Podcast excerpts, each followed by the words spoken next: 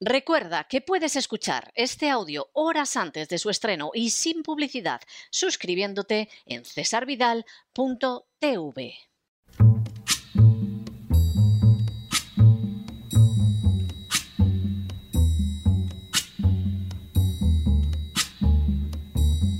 La voz con César Vidal, desde el exilio.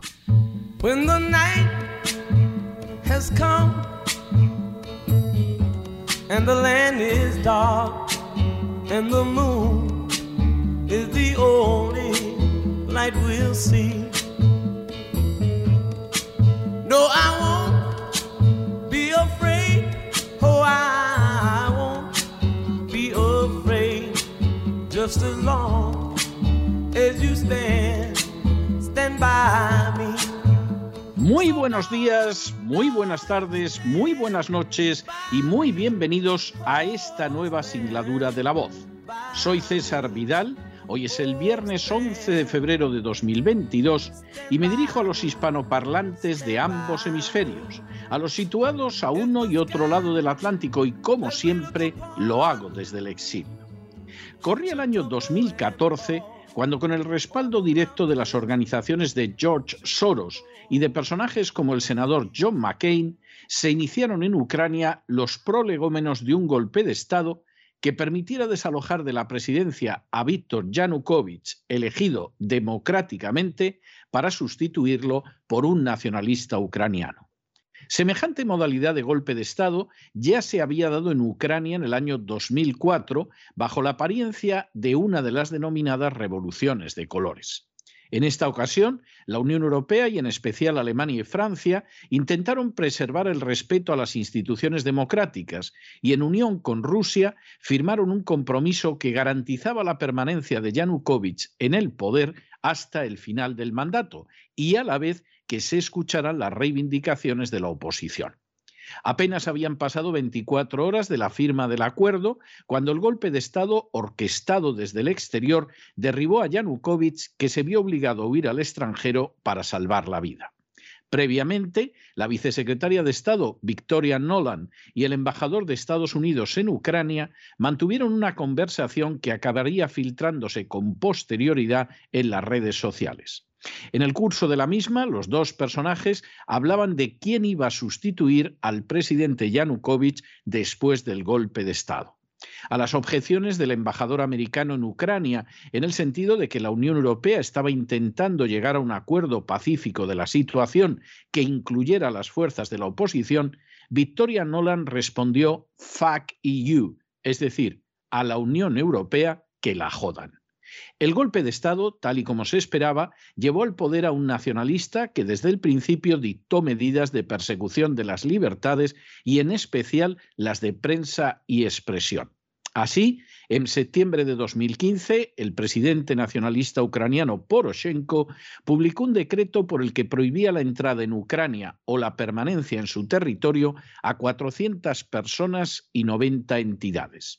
Entre los incluidos en la siniestra lista de Poroshenko estaban los periodistas españoles desaparecidos en Siria desde el mes de julio anterior, José Antonio Pampliega y Manuel Ángel Sastre, el político Pedro Mourinho, los abogados Felipe Delgado y Renato Landeira, y quien ahora se dirige a ustedes.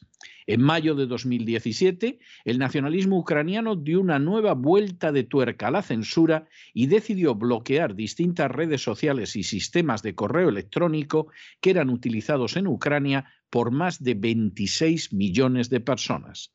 Es decir, Ucrania aplicó la misma política que la República Popular China. En paralelo, la lista de personas totalmente censuradas en Ucrania pasó de 682 a 1.228. Entre los censurados, en un porcentaje elevadísimo periodistas, se encontraban personajes tan dispares como el actor Steven Seagal o la cantante Julia Samoilova, a la que no se permitió entrar al Festival de Eurovisión celebrado ese año en Kiev, con lo cual Rusia se vio privada de poder participar. Tanto los golpes de Estado como la persecución de las libertades forman parte del ADN de los nacionalistas ucranianos, cuyo héroe máximo, honrado en toda Ucrania, Stepan Bandera, colaboró con Hitler en el exterminio de rusos y judíos durante la Segunda Guerra Mundial. Lamentablemente, sobre hechos tan despreciables suele guardarse un más que sospechoso silencio en Occidente. En las últimas horas hemos tenido nuevas noticias sobre otro gravísimo atentado contra las libertades protagonizado directamente por el presidente ucraniano. Sin ánimo de ser exhaustivos, los hechos son los siguientes. Primero, Víctor Vladimirovich Medvedchuk es el jefe principal de la oposición en Ucrania. Segundo, desde el año 1997 al 2002, Medvedchuk fue miembro de la Verkhovna Rada, es decir, el Parlamento ucraniano. Tercero, a partir de 1998, Medvedchuk fue presidente del Partido Socialdemócrata Ucraniano. En 1998, además, Medvedchuk fue elegido diputado de ese Parlamento, convirtiéndose en su segundo vicepresidente. Cuarto, entre los años 2002, en que volvió a ser reelegido para el Parlamento, y el año 2005, Medvedchuk fue el jefe de gabinete del presidente ucraniano Leonid Kuchma. Quinto, tras el golpe de Estado de 2004, que pasaría a la historia como una revolución de colores, Medvedchuk se convirtió en uno de los objetivos del presidente nacionalista Yushchenko, que inició contra él una investigación judicial. Medvedchuk no fue condenado finalmente, pero decidió prudentemente retirarse de la política. Se convirtió entonces en un miembro del Consejo Supremo de la Justicia en Ucrania. Sexto. En el año 2010, Medvedchuk regresó a la política y dos años después fundó el movimiento Elecciones Ucranianas que criticaba con dureza la Unión Europea, alegando que pretendía convertir a Ucrania en una nación subordinada cuya única función sería convertirse en suministradora de materias primas y comprar los productos europeos. Séptimo. Tras el golpe de Estado provocado por los nacionalistas ucranianos, Medvedchuk realizó tareas de mediación entre el gobierno nacionalista ucraniano y los ucranianos no nacionalistas y prorrusos del este de Ucrania. Esa acción de mediación tendría como consecuencia que Estados Unidos y el Canadá vetaran su entrada en el territorio de estas dos naciones y además congelaran los efectivos que pudieran encontrarse en esos países. Octavo, en 2018, Medvedchuk fue elegido presidente del Consejo Político del Partido Por la Vida, que se fusionaría con posterioridad con la plataforma de oposición Por la Vida. Su base política era la defensa de los derechos y libertades frente a las acciones liberticidas de los nacionalistas ucranianos. Noveno. En el año 2019, en las elecciones parlamentarias, el partido de Medvedchuk ganó 37 escaños en las listas nacionales y 6 en las relacionadas con circunscripciones. Así, Medvedchuk entró en el Parlamento ucraniano convertido en jefe del segundo partido de Ucrania y principal fuerza de la oposición frente al presidente Zelensky. Décimo. En 2020, mientras el nuevo presidente ucraniano Zelensky no lograba que la Unión Europea o Estados Unidos le proporcionaran las denominadas vacunas contra el coronavirus, Medvedchuk voló a Moscú para conseguir la vacuna de fabricación rusa. Putin aceptó proporcionar a Ucrania las vacunas sin costo alguno, un paso que el presidente Zelensky rechazó airado y que provocó las protestas del Departamento de Estado de Estados Unidos, que lo vio como una manera de que Rusia aumentara su influencia en Ucrania. Un décimo. La popularidad del presidente Zelensky, que había estado en el 70%, se encontraba entonces por debajo del 40%, y algunas encuestas ya daban como ganador en unas futuras elecciones a Medvedchuk. Duodécimo. En respuesta a esa situación, el 2 de febrero de 2021, con Joe Biden en la Casa Blanca, el presidente ucraniano Volodymyr Zelensky firmó un decreto que prohibió las emisiones a tres cadenas de televisión que apoyaban a Víctor Medvedchuk. La medida fue aplaudida desde la Embajada de Estados Unidos en Ucrania. Décimo tercero, el 19 de febrero del mismo año 2021, el Consejo de Seguridad y de Defensa de Ucrania colocó a Medvedchuk y a su esposa Oksana Marchenko en una lista de sanciones por sospecha de financiar el terrorismo. La acusación era un simple castigo por la posición de mediación que Medvedchuk había mantenido hacia los rebeldes del este de Ucrania. Décimo cuarto.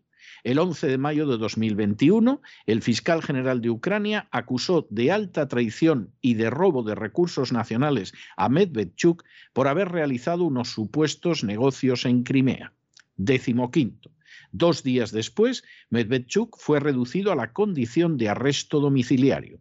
Por añadidura, se decretó que los bienes de Medvedchuk y de su esposa fueran congelados por tres años y que no pudiera realizar negocio alguno en Ucrania. Décimo sexto. Por si todo lo anterior fuera poco, las autoridades ucranianas han anunciado también que un oleoducto que supuestamente es controlado por Medvedchuk y que lleva productos petrolíferos a Europa será nacionalizado. Décimo séptimo. La medida de arresto que pesa sobre Medvedchuk ha sido prolongada de manera totalmente ilegal durante cuatro veces. Esta circunstancia implica que Medvedchuk pasará como mínimo diez veces, diez meses bajo esta forma de arresto, a pesar de que la ley de Ucrania señala un máximo de seis meses para el arresto domiciliario. Y decimos octavo, de manera bien significativa, no se han producido protestas de las naciones occidentales por la persecución encarnizada a la que han sometido y someten a Medvedchuk los nacionalistas ucranianos. Y tampoco los medios de comunicación occidentales han referido en términos generales absolutamente nada de lo sucedido. Si se creyera lo que dice la mayoría de los medios occidentales sobre Ucrania, habría que llegar a la conclusión de que se trata de una pobre nación desvalida, regida por una democracia impoluta y a la que hay que ayudar a enfrentarse con una Rusia malvada y siempre amenazante. Pero la realidad es bien distinta. Ucrania es, en primer lugar, un país totalmente artificial donde se concentran millones de polacos en el oeste, húngaros que aborrecen la política de ucranización forzosa de los nacionalistas ucranianos, ucranianos que se identifican con el nacionalismo después de décadas de propaganda y ucranianos que se sienten rusos por razones históricas, culturales e incluso de familia. En segundo lugar, y como ha sucedido con otras naciones del este de Europa, la NATO, que en contra de las promesas formuladas a Gorbachev y a Yeltsin no ha dejado de ampliarse hacia el este, ha jugado con los deseos de un sector de la sociedad ucraniana de entrar en la Unión Europea como un premio por la integración en la alianza militar. La realidad, sin embargo, es que la entrada en la Unión eh, Europea raya con lo imposible que hasta el momento las relaciones de la Unión Europea con Ucrania han sido punto menos que coloniales, llegándose a cerrar fábricas ucranianas para que los ucranianos tengan que comprar productos alemanes y que la entrada en la NATO de Ucrania alteraría de manera acentuadamente peligrosa la seguridad y la paz de Europa. En tercer lugar, la historia reciente de Ucrania es la de unos nacionalistas que con ayuda extranjera no solo han incurrido en la mayor corrupción del continente, no solo han convertido a Ucrania en el país más pobre de Europa, no solo han perseguido las libertades de manera sistemática y descarada, sino que además han perpetrado golpes de Estado siempre que se han visto desplazados del poder de forma democrática. Todas estas situaciones han vuelto a quedar de manifiesto con las actuaciones de Zelensky frente a Medvedchuk, el jefe de la oposición en Ucrania. Para comprender todo esto a cabalidad, les ruego que realicen un ejercicio de imaginación. Imaginen que Pedro Sánchez, el jefe del gobierno español, perdiera popularidad y que las encuestas comenzaran a indicar que un candidato de la derecha lo adelantaba en los sondeos electorales. Imaginen que en ese momento Pedro Sánchez ordenara el cierre de tres televisiones críticas con él y favorables al candidato de la oposición. Imaginen que no contento con esas medidas liberticidas, a continuación Pedro Sánchez ordenara a la fiscal general del Estado que iniciara un proceso contra el jefe de la oposición. Imaginen que además Pedro Sánchez ordenara que se embargaran todos los bienes del jefe de la oposición y de su esposa sin resolución judicial previa, como por ejemplo hacen de manera sistemática los sicarios de la agencia tributaria en España. Imaginen que acto seguido Pedro Sánchez consiguiera que se imputara al jefe de la oposición por un delito de alta traición y ordenara inmediatamente su arresto. Imaginen que este arresto se prorrogara una y otra vez pasando los límites de duración fijados por la ley. E imaginen, por último, que a lo anterior se sumara un historial de golpes de Estado y persecución de medios de comunicación de sus antecesores para mantenerse en el poder. Pues bien, imaginen todo eso y tendrán una idea más que cercana de lo que es ahora Ucrania y de cómo actúa su presidente. Pregúntense ahora si merece la pena gastar un solo dólar o derramar una sola gota de sangre para defender un régimen semejante y si puede entrar en cabeza humana que una nación así se integre en la Unión Europea o incluso en la NATO. Desde luego, no sorprende lo más mínimo que todos y cada uno de estos datos sean ocultados por los políticos en Occidente y por sus furcias mediáticas. Pero no se dejen llevar por el desánimo o la frustración. Y es que a pesar de que los poderosos muchas veces parecen gigantes, es solo porque se les contempla de rodillas, y ya va siendo hora de ponerse en pie. Mientras tanto, en el tiempo que han necesitado ustedes para escuchar este editorial, la deuda pública española ha aumentado en cerca de 7 millones de euros y una parte sustancial ha ido a esos medios de comunicación que no les han dicho una palabra de lo que les hemos contado en este editorial. Muy buenos días, muy buenas tardes, muy buenas noches. Les ha hablado César Vidal desde el exilio. Que Dios los bendiga.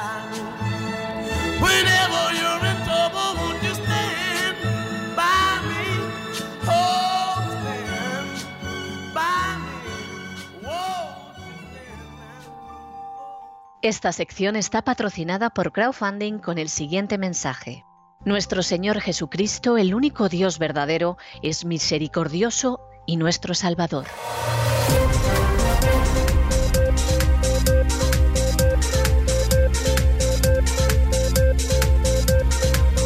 Las noticias del día. Estamos de regreso y estamos de regreso después de ese editorial que hemos dedicado a la realidad de Ucrania, la que no les cuentan los políticos occidentales y la que les ocultan las furcias mediáticas. Porque es verdad que los políticos occidentales, por razón de pensar que están en una guerra, en una preguerra, lógicamente manipulan, lógicamente, no moralmente, pero lógicamente manipulan la realidad, ocultan datos, tergiversan otros, etc. Eso es normal.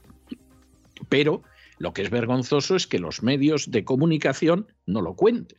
Ahora, eh, párense ustedes un momento a ver lo que ha hecho el presidente Zelensky, supuestamente democrático, porque es ucraniano, con el principal jefe de la oposición. Bueno, de entrada cerramos las cadenas de televisión que apoyan al principal jefe de la oposición y que, por supuesto, critican, por cierto, con muchísima razón, a Zelensky. Esos son tres cadenas de televisión. Ya es verdad que otros presidentes nacionalistas ucranianos previos habían ido liquidando lo que era el acceso al email, a Internet, etcétera, como si eso fuera la República Popular China. De pronto la gente se escandaliza y dice, no puedo ver Facebook en China, qué dictadura tan terrible. Eso lo llevan haciendo en Ucrania, pero muchos años. Y nadie ha dicho ni palabra. Encima la presentan como Ucrania la pobrecita, la mártir y la democrática. Bien, pues ahora después de eso llega Zelensky y dice, cierro tres canales de televisión. ¿Por qué? Hombre, porque hablan mal de mí y hablan bien del jefe de la oposición y en estos momentos ya hay encuestas que dan al jefe de la oposición con una mayor aceptación que a mí. Como de todas formas no me fío, porque este vete a saber si van a hablar bien de él en la radio o donde sea, lo que hago es que encima le monto un proceso le congelo todos los bienes a él y a su mujer, le acuso de traidor y además lo arresto. Y voy prolongando el arresto más allá de lo que marca la ley. Y incluso tiene por aquí una compañía que trae hacia Europa, que pasa por Ucrania y que trae hacia Europa productos relacionados con el petróleo y se la vamos a expropiar. Expropiese. Ahora, piensen ustedes en estos hechos. ¿No les recuerda a ustedes la conducta más liberticida y canallesca de los chavistas? ¿No hemos visto a Chávez y a Maduro cerrando canales de televisión y nos hemos rasgado las vestiduras ante semejante canallada y semejante atentado contra la libertad de prensa? ¿No hemos visto a Chávez y a Maduro cantando el famoso expropiese para dejar desnudos a sus adversarios políticos? ¿No les hemos visto organizar juicios fantasmas para acabar con la oposición más o menos virulenta en la cárcel? ¿No hemos visto cómo además esa gente tendría que salir en algún momento y sin embargo se ha prolongado su cautividad? ¿Y por qué lo que es absolutamente infame, intolerable, criminal en Venezuela, y lo contamos, y hay que contarlo, y hay que denunciarlo, sin embargo, lo silenciamos en Ucrania y la presentamos, bueno, pues como un pobrecito régimen de gente buena, pacífica y democrática que se, ofrece, se enfrenta con el oso ruso. Esto es mentir de la manera más asquerosa. Y aquí tiene que quedar claro que el hecho de pisotear los derechos humanos está mal en cualquier sitio y que no se puede criticar a Irán mientras que se considera Arabia Saudí, pues vamos, que son unos chicos estupendos, aunque el régimen saudí todavía es más opresor que el de Irán, que se dice pronto. Y que no se puede decir que Venezuela y Cuba son terribles cuando se apoya a una Ucrania donde las libertades no son mayores. En estos momentos en Ucrania no hay más libertad que en Venezuela. A lo mejor hay algo más que en Cuba, pero no hay más que en Venezuela. Es más, se ha seguido el sistema venezolano. Y eso además teledirigido. Y cada vez que los no nacionalistas ucranianos han ganado unas elecciones, se ha propiciado un golpe de Estado para que volvieran los nacionalistas al poder. Sinceramente, alguien que conozca estos datos puede pensar que hay que derramar una sola gota de sangre por Ucrania. Sinceramente, alguien que conozca estos datos puede pensar que hay que gastar un solo dólar, un solo euro en Ucrania?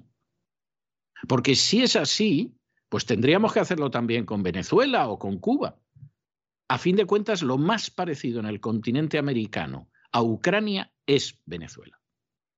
Y además en todos los sentidos, porque Ucrania es un país teóricamente muy rico y es el más pobre de toda Europa. Y lo mismo, y por supuesto, no hablemos de la emigración, porque de Ucrania se ha marchado la tercera parte de la población. La emigración venezolana es un chiste de niños comparada con la emigración ucraniana. Pero nunca lo hablamos. Tenemos que mantener la mentira de lo que es Ucrania. Bueno, pues, pues esto es vergonzoso. Por parte de los políticos, por parte de la NATO, que sueña con integrar semejante basura dentro de su estructura, no por parte de la Unión Europea, porque la Unión Europea tiene muy claro lo que es Ucrania y no tiene ningún interés en integrar a Ucrania, y por parte de los distintos gobiernos. Por cierto, la Unión Europea lo que sí tiene mucho interés es en convertir en colonia económica a Ucrania sin tener que integrarla. En toda la zona oriental, la zona rusa, por decirlo de alguna manera, de Ucrania, había fábricas que venían de la época de la Unión Soviética y que eran fábricas de industria ligera que eran muy buenas. Y donde, por ejemplo, pues había utillaje de cocina, muebles de cocina, sartenes, perolas, etcétera, y las hacían muy bien, porque es un tipo de industria ligera que se podía hacer muy bien. Y entraron los alemanes. ¿Y qué creen ustedes que han hecho los alemanes con esas fábricas? las han cerrado. ¿Y qué creen que ha pasado con los ucranianos? Los que trabajaban en esas fábricas han quedado sin trabajo. Pero es que además el resto de los ucranianos tienen ahora que comprar las sartenes, los útiles de cocina, las perolas, los pucheros a los alemanes a un precio muy superior. De manera que no estaría mal que en vez de pensar que vivimos en la Guerra Fría y, y, que esto es la invasión de Checoslovaquia o el bloqueo de Berlín o algo de ese tipo, la gente pensara con los datos reales. Porque Ucrania no merece ni un dólar, ni una gota de sangre de los países occidentales. Nada en absoluto. Y además, para defender ese régimen, que es la versión del este de Europa del régimen de Hugo Chávez. Sí, no dirán que son socialistas. Bueno, el mal en el mundo no se limita solo al socialismo. Lamento si alguien se lleva un disgusto oyendo esto, pero el nacionalismo ucraniano no es mejor. El nacionalismo ucraniano colaboró en el holocausto en Ucrania de una manera que todos los historiadores reconocen que sin los nacionalistas ucranianos, acaudillados por Stepan Bandera, que tiene un montón de estatuas en esta Ucrania regida por nacionalistas, los nazis no hubieran podido matar la cantidad de judíos, de rusos, de polacos y de ucranianos no nacionalistas que mataron. Y esos ucranianos nacionalistas, de los que los actuales se consideran herederos directos, fueron ucranianos que sirvieron como guardas en los campos de exterminio de la Operación Reinhardt.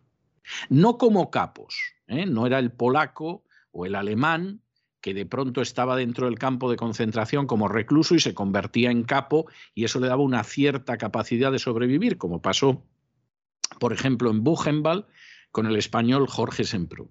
No, no, no, no, no, no. Eran guardianes, ayudando a las SS en la labor de exterminio. Esos son los héroes del nacionalismo ucraniano, que por cierto no deja de, de hablar bien de las divisiones de las SS de nacionalistas ucranianos que combatieron en el ejército de Hitler. Pero claro, esto ¿por qué lo vamos a contar? Destrozamos el relato. Estamos mintiendo a la gente de manera masiva. Le estamos vendiendo armas a toda esta gente de lo lindo, el negocio para el complejo militar industrial es fantástico, de manera que no podemos contar que en Ucrania pasa lo mismo que en Venezuela. No, no, que va, que va. Zelensky es un buen chico, ha sido actor, hizo una serie en la que representaba al presidente de Ucrania. De esto no podemos contar nada. No se lo van a contar a ustedes.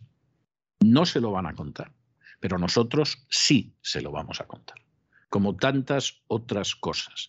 Como por ejemplo que en el último año España, en la lista del Economist, ha pasado de ser una democracia plena, que era lo que nos consideraban hasta ahora, a ser una democracia, podría traducirse como deficiente, pero también podría traducirse como una democracia con trampas, una flawed democracy. Se puede, se podría también traducir como una democracia fallida, pero la idea es que es una democracia llena de trampas, llena de agujeros. Y en un mundo donde más de la mitad de la población no vive bajo ninguna forma de democracia, ni plena, ni deficiente, ni, ni nada, pues resulta que España encima pierde puntos. ¿Y por qué pierde puntos? Bueno, por una serie de razones que tienen que ver con la libertad de prensa, que tienen que ver con el hecho de cómo se han ido limitando esas libertades en España, pero de manera fundamental, y esto es lo que más ha, ha pesado en la clasificación, porque España carece de independencia judicial. No hay jueces independientes. ¿Quiere esto decir que hay un 100% de jueces que no son independientes? No, no, usted a lo mejor va a reclamar unos salarios que le deben y el juez es independiente y le hacen justicia. Usted a lo mejor va a reclamar unas rentas de un inquilino que no le paga y seguramente no le va a pagar, pero al cabo de dos años consigue usted echar a la calle al inquilino y, hombre, algo de justicia, aunque sea canija y enana, le dan. Pero en el momento en el que se llega a cierto tipo de, de situaciones no existe una justicia independiente en España, que es algo indispensable. Y cualquiera que haya leído el libro del jefe de los espías, que entrevistamos hace unas semanas a los dos autores y que se basa en la documentación del que fue director del Centro Nacional de Inteligencia en España, el general Manglano, sabe que a los jueces los pagan con fondos reservados. Y que en un momento determinado, determinadas instituciones del Estado pueden llamar a un juez y decir, oye, a este que habría que condenarlo y encarcelarlo, a este me archiváis la causa o me lo absolvéis. Y los jueces lo hacen. Pero eso es en Venezuela, no, eso es en España. En Venezuela también, por supuesto, nadie lo duda. En Cuba seguramente ni hay que decir a los jueces lo que tienen que hacer, ya saben ellos lo que tienen que hacer. Pero en España es así. Y por lo tanto, pues evidentemente la situación es tremenda. ¿Cuáles son los países que están delante de nosotros? Eh, los cinco primeros países que están delante de nosotros. Pues hombre, no es que queramos meter el dedo en el ojo a nadie, pero piensen ustedes sociológicamente dónde están estos países. Noruega, Nueva Zelanda, Finlandia, Suecia, Islandia. Y después Dinamarca, por si faltaba algo. Y todos estos países, pues evidentemente son democracias plenas, entre otras cosas porque tienen toda una tradición y una cosmovisión de cinco siglos de supremacía de la ley. Repito, Noruega, Nueva Zelanda, que es algo menor, pero deriva directamente del Reino Unido, Finlandia, Suecia, Islandia y si quieren añadir 5 más 1, Dinamarca. No hay ningún país hispano en esa lista, ni del sur de Europa. Fíjense cómo está la cosa, que incluso Francia es un país de democracia deficiente. Y Francia, es triste decirlo, pero lleva dando sopas con ondas a España desde hace tres siglos, como mínimo. De manera que cada cual que saque sus consecuencias y luego se le puede llenar la boca de la democracia y todo lo demás, como también hay gente a la que se le llenaba la boca hablando del sistema sanitario español, hasta que de pronto llegó un señor que se llama Laporte Roselló al Parlamento y delante de tres diputados, porque no fue ninguno más, contó que el sistema sanitario de salud español es un desastre en el que se paga precio de oro humo. Y esta es la realidad, y a lo mejor a ustedes no se la cuentan. Y los medios de comunicación no se hacen eco. Y les ocultan algo que pesa enormemente en sus vidas. Bueno, pues nosotros sí lo contamos. Y lo contamos en dos direcciones. Primero, de lo que es la noticia que les afecta a ustedes.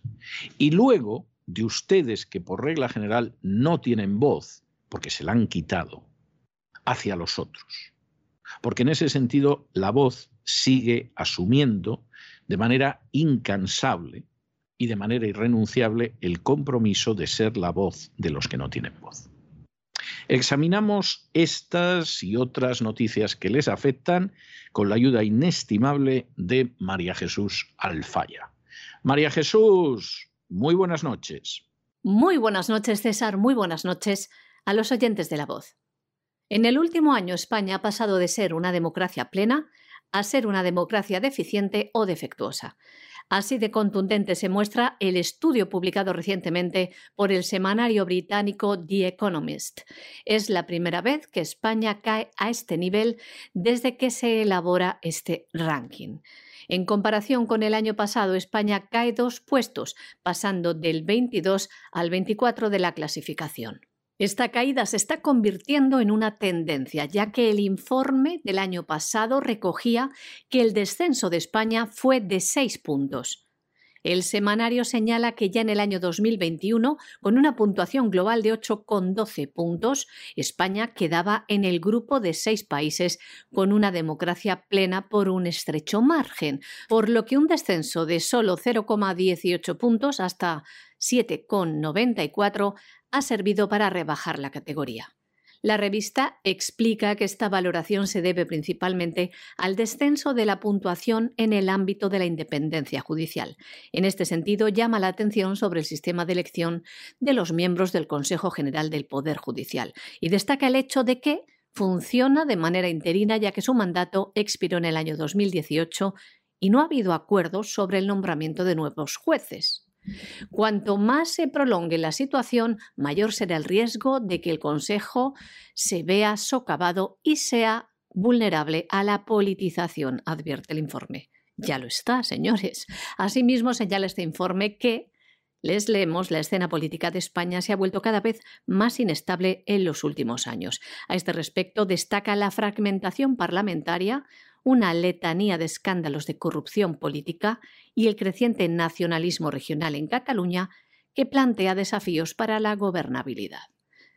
The Economist afirma que España ha sido el único país de la región que fue degradado por tipo de régimen en el año 2021. Pero la mayoría de los países, dicen, registraron un descenso en sus puntuaciones, lo que refleja las consecuencias políticas prolongadas de la pandemia del coronavirus.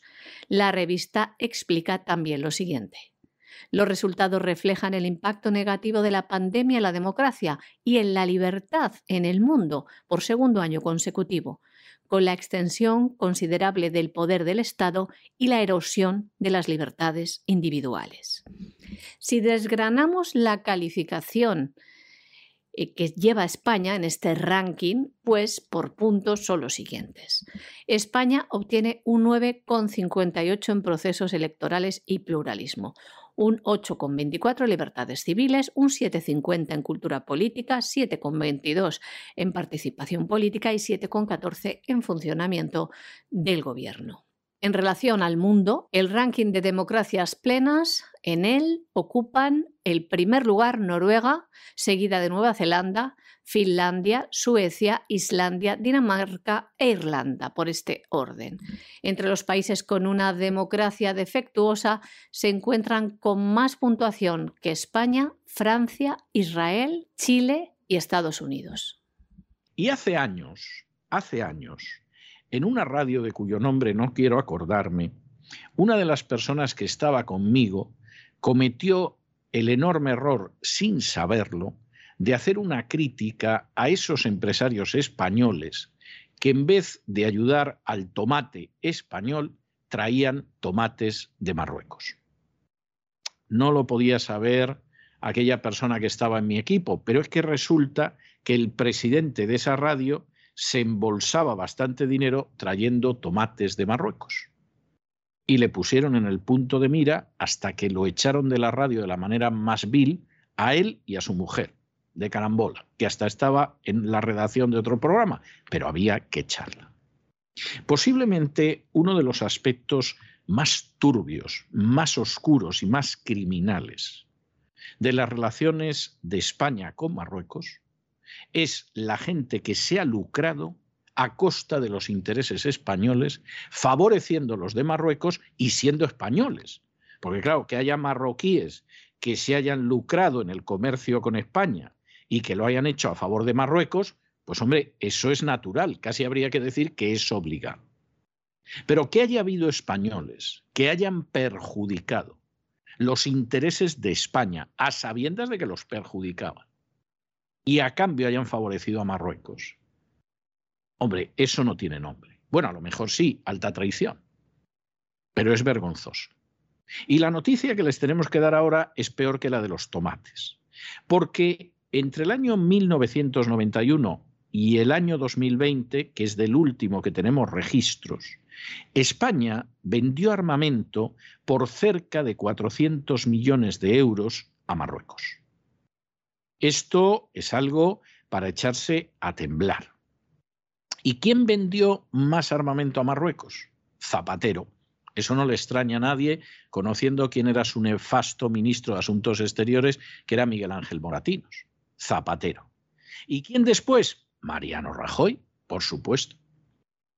Estamos hablando de gente absolutamente miserable que ha causado un daño a la política española terrible y que efectivamente en un momento determinado pues hubo quien se embolsó mucho dinero precisamente precisamente vendiéndole armas a Marruecos.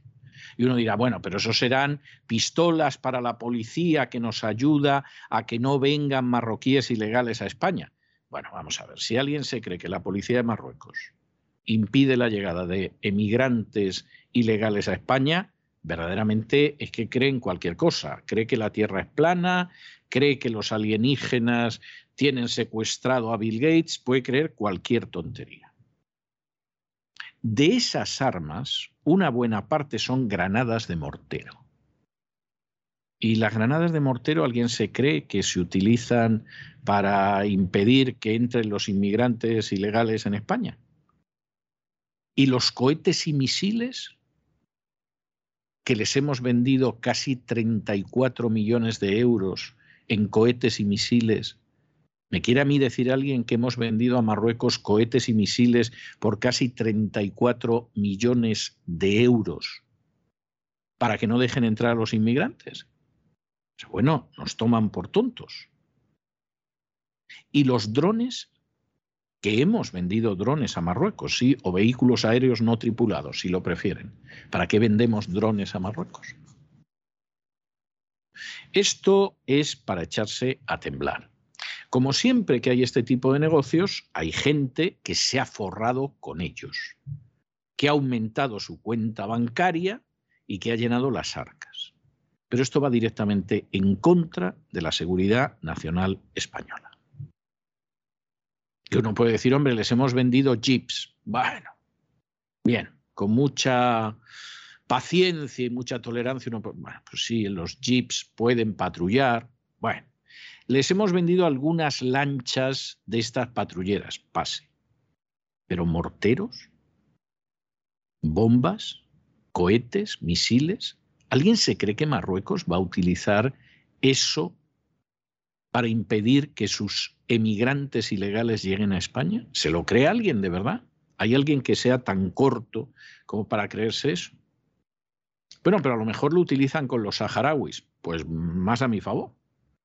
Marruecos ocupa ilegalmente el Sáhara, del que España salió de manera vergonzosa renunciando a sus obligaciones como potencia colonial, y como España lo hizo poco mal, además les vendemos armas a Marruecos para que machaquen a los saharauis, si es que ese es el empleo que dan a las armas.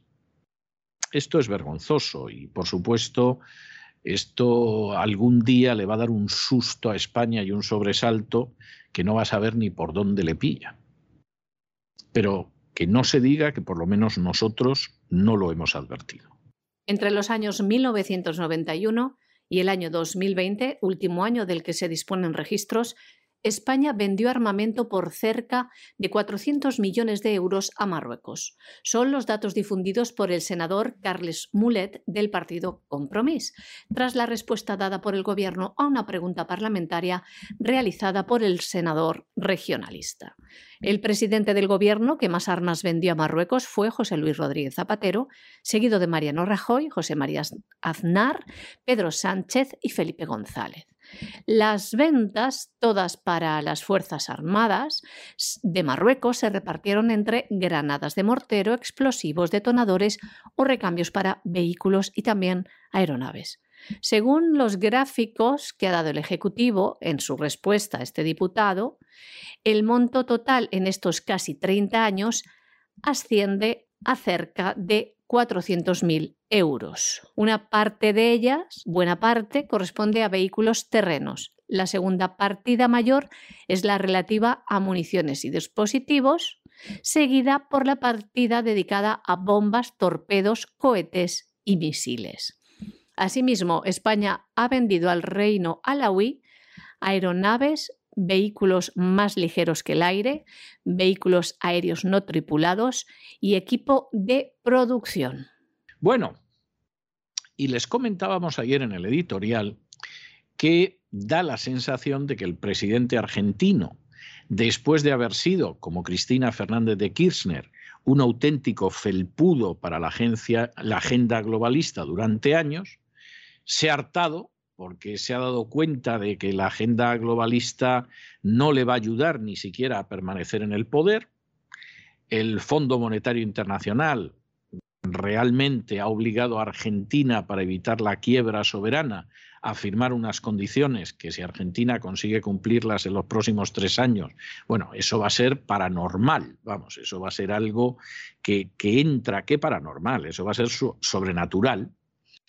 Y en un momento de decir, bueno, pues, eh, para lo que me dan ustedes no me gusta, el presidente de Argentina decidió que se pasaba por Rusia en medio de la crisis ucraniana para decirle a Putin que mm, tenían que hacer algo para que Argentina fuera la puerta de entrada de Rusia en Hispanoamérica.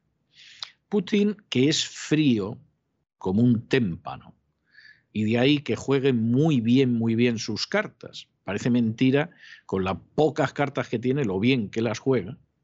Pues hombre, le escuchó. Pero es que luego el presidente argentino se detuvo en Beijing, en China. Y ahí se apuntó a la ruta de la seda, que es el programa hegemónico rival del de la agenda globalista.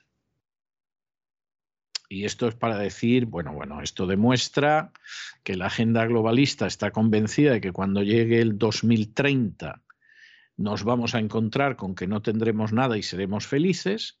Y ciertamente Estados Unidos, pues, eh, ayudado por la agenda globalista y por sus propios errores y por el egoísmo y la ceguera de sus lobbies, puede dejar de ser la primera potencia mundial. Pero es que la agenda globalista no se va a imponer porque muchos de los países que eh, se supone que se iban a convertir en colonias, en protectorados de la agenda globalista, se da la circunstancia de que se están pasando al otro lado. Y alguno dirá, bueno, sí, pero esto el presidente argentino, que ya se sabe que los argentinos son una gente muy rara. Un país que la población no tiene elemento indígena porque no dejaron un indio. ¿Eh? Primero los españoles y luego los argentinos acabaron por no dejar un indígena prácticamente. Están por ahí los indios tobas y tal, pero nada. Y luego además es un país de Hispanoamérica fundamentalmente formado por la fusión de españoles e italianos. Bueno, es que Argentina es una cosa rara, no se parece a nada, etcétera, etcétera. Bueno, pues que sepan ustedes que El Salvador va en la misma línea. Y que El Salvador también ha dicho que efectivamente, bueno, pues eso de que China desarrolle en su territorio puertos, la pesca comercial, el acceso estratégico a las áreas del Pacífico en América Central, etcétera, etcétera, etcétera, le parece muy bien. Y como en estos momentos El Salvador necesita un préstamo, y aquí se da la circunstancia de que, en fin, el Fondo Monetario Internacional, pues a lo mejor se lo concede, pero están dispuestos a apretarles mucho las tuercas, el presidente del Salvador está pensando en hacer lo que hace muy poquitos días ha hecho el presidente de Argentina. ¿Ustedes no me dan esas buenas condiciones? Yo no estoy en una situación tan desesperada como Argentina.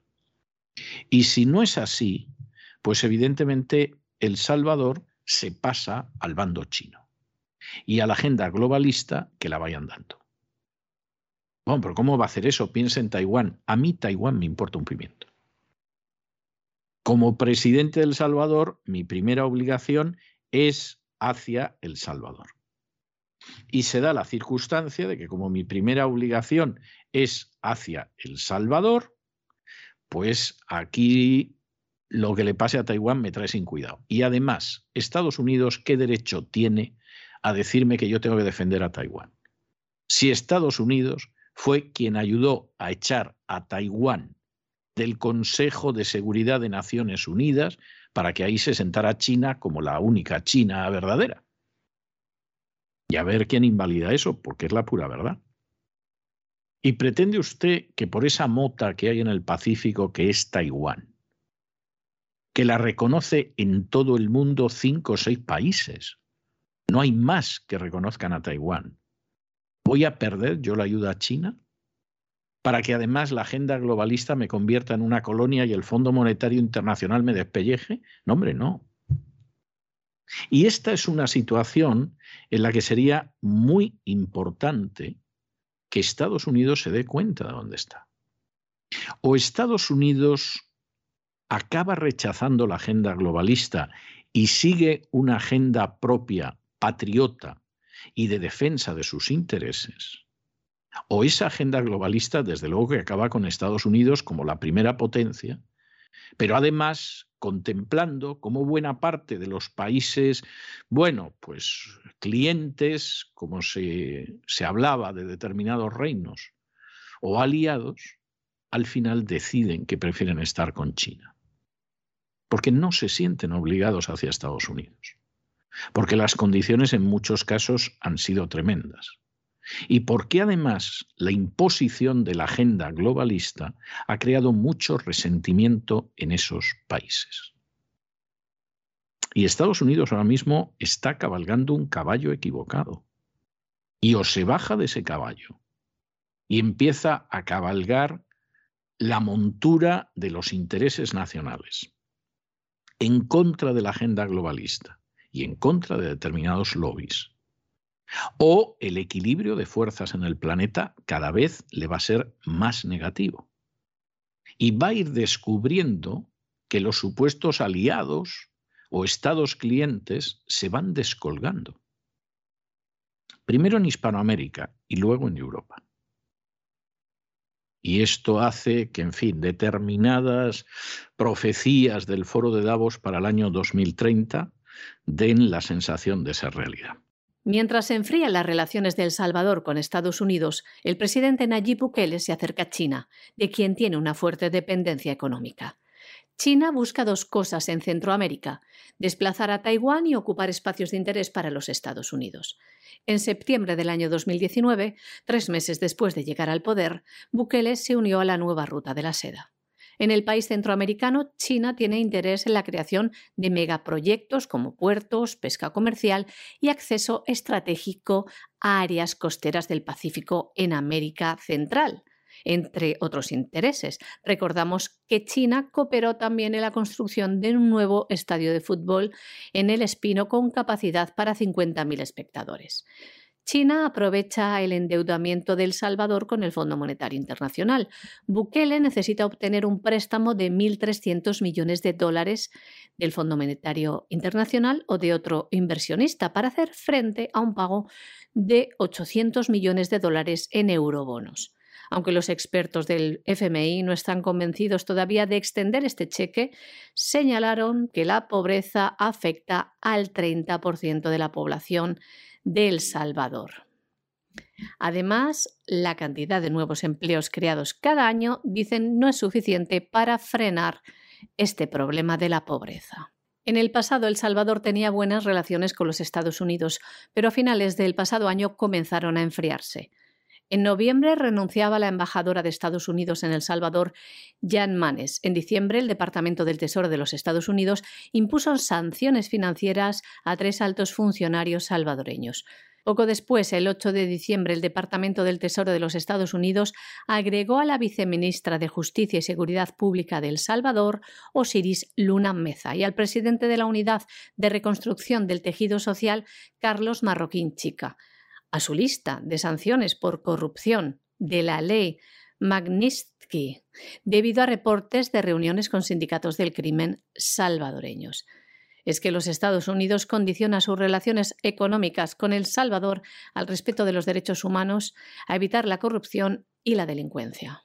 Debido a este acercamiento de El Salvador a China, un funcionario del Departamento de los Estados Unidos decía lo siguiente. No nos oponemos al compromiso y la inversión de la República Popular China en toda la región, pero sí pedimos que se respeten las leyes y los intereses locales, especialmente en lo que respecta a los derechos humanos de todos, incluidos los trabajadores y la protección del medio ambiente. Bueno, y como no hay día que las desgracias vengan solas, ya lo saben ustedes, pues para terminarlo de arreglar, resulta que Nicaragua ha decidido acordar con Rusia una serie de proyectos que tienen que ver con la energía, que tiene que ver con el campo nuclear y que tiene que ver con la asistencia médica. De nuevo, volvemos a lo mismo. Usted me quiere organizar un lío en la frontera con Ucrania. Bueno, pues no se preocupe, que yo ya sé lo que usted considera el patio trasero, aunque últimamente Biden lo llama el patio delantero, y voy a ir moviendo ahí mis piezas. China ya les está quitando la carne del pescado y avanza hacia dejarle solo las raspas. Pero Rusia, que es una potencia muchísimo más pequeña, tiene un Producto Interior Bruto que es un poquitín más grande que el de España, lo cual ya dice mucho, tiene un gasto militar que es menos de 12 veces el de Estados Unidos, lo cual dice mucho, pues en un momento determinado dice, bueno, pues me voy a poner a hacer negocios con esta gente. Y efectivamente los voy a hacer. Y volvemos a repetir lo de los años 60 que como se miente la historia y no se cuenta lo que hay que contar, parece que de pronto un día a la Unión Soviética se le, ocurrió la idea de colocar unos misiles en Cuba, sin provocación, sin nada. Y a la gente se le olvida que la Unión Soviética, o ignora, que la Unión Soviética colocó los misiles en Cuba porque previamente Estados Unidos había colocado unos misiles en Turquía apuntando hacia la Unión Soviética, en la frontera de la Unión Soviética. Y la gente ignora u olvida que la crisis de los misiles no se soluciona porque de pronto Khrushchev se asusta, sino porque de manera secreta Kennedy y Khrushchev pactan que tú te llevas los misiles de Cuba y yo me llevo los misiles de Turquía. Jugar en estos momentos con Ucrania, que en fin, el que escuche el editorial ya sabe lo que es, porque eso es una especie de Venezuela eslava, jugar con Ucrania, evidentemente, es provocar que los otros también jueguen cerca de tu casa. Y Nicaragua, que en fin, pues sí, Rusia les ha vendido autobuses y trigo y harina y tal, pero vamos, tampoco es un socio tan relevante, pues en estos momentos de pronto Rusia dice, bueno, pues va a ser más relevante, porque a fin de cuentas americanos y británicos me están metiendo tropas en Ucrania, pues hombre, yo tropas a Nicaragua no voy a enviar ni falta que hace y además seguramente no me lo puedo permitir, pero vamos a mantener una relación comercial más estrecha. Los errores siempre se pagan. Los pecados siempre tienen consecuencias. Y si uno no reconoce esos pecados y cambia de rumbo, las consecuencias pueden llegar a ser devastadoras. Dentro de la Comisión Mixta Rusia y Nicaragua para el Intercambio Económico Comercial y la Cooperación Científica y Técnica, Rusia va a cooperar de manera estratégica con Nicaragua en el ámbito energético, nuclear y médico. Es el último anuncio del gobierno nicaragüense. De este modo, la Corporación Estatal de Energía Atómica de la Federación Rusa, Rosatom, ayudará a promover proyectos de formación y capacitación a todos los niveles, así como apoyar el fortalecimiento de las capacidades técnicas y profesionales de la Comisión Nacional de Energía Atómica de Nicaragua. El presidente Daniel Ortega informaba de que ha acordado con Rusia que invertirá en energías renovables. En salud se han planteado, decía, proyectos de suministro de tecnologías nucleares para oncología. Y en el área de la agricultura se han planteado proyectos para el suministro y aplicación de productos nucleares como uso de isótopos y técnicas de radiación para combatir plagas y enfermedades, y así aumentar la producción de los cultivos. El mes pasado, el ministro de Asuntos Exteriores de Rusia, Sergei Lavrov, declaró ante el Parlamento ruso que su país reforzará su cooperación estratégica con Cuba, Venezuela y Nicaragua en todos los ámbitos, incluyendo el técnico militar, aunque la semana pasada descartaba que de momento desplegara armamento en Nicaragua. Hay que decir que en los últimos 15 años Rusia ha cooperado con Nicaragua en donación o venta de equipos militares, vacunas, autobuses, trigo, harina, automóviles, entre otros.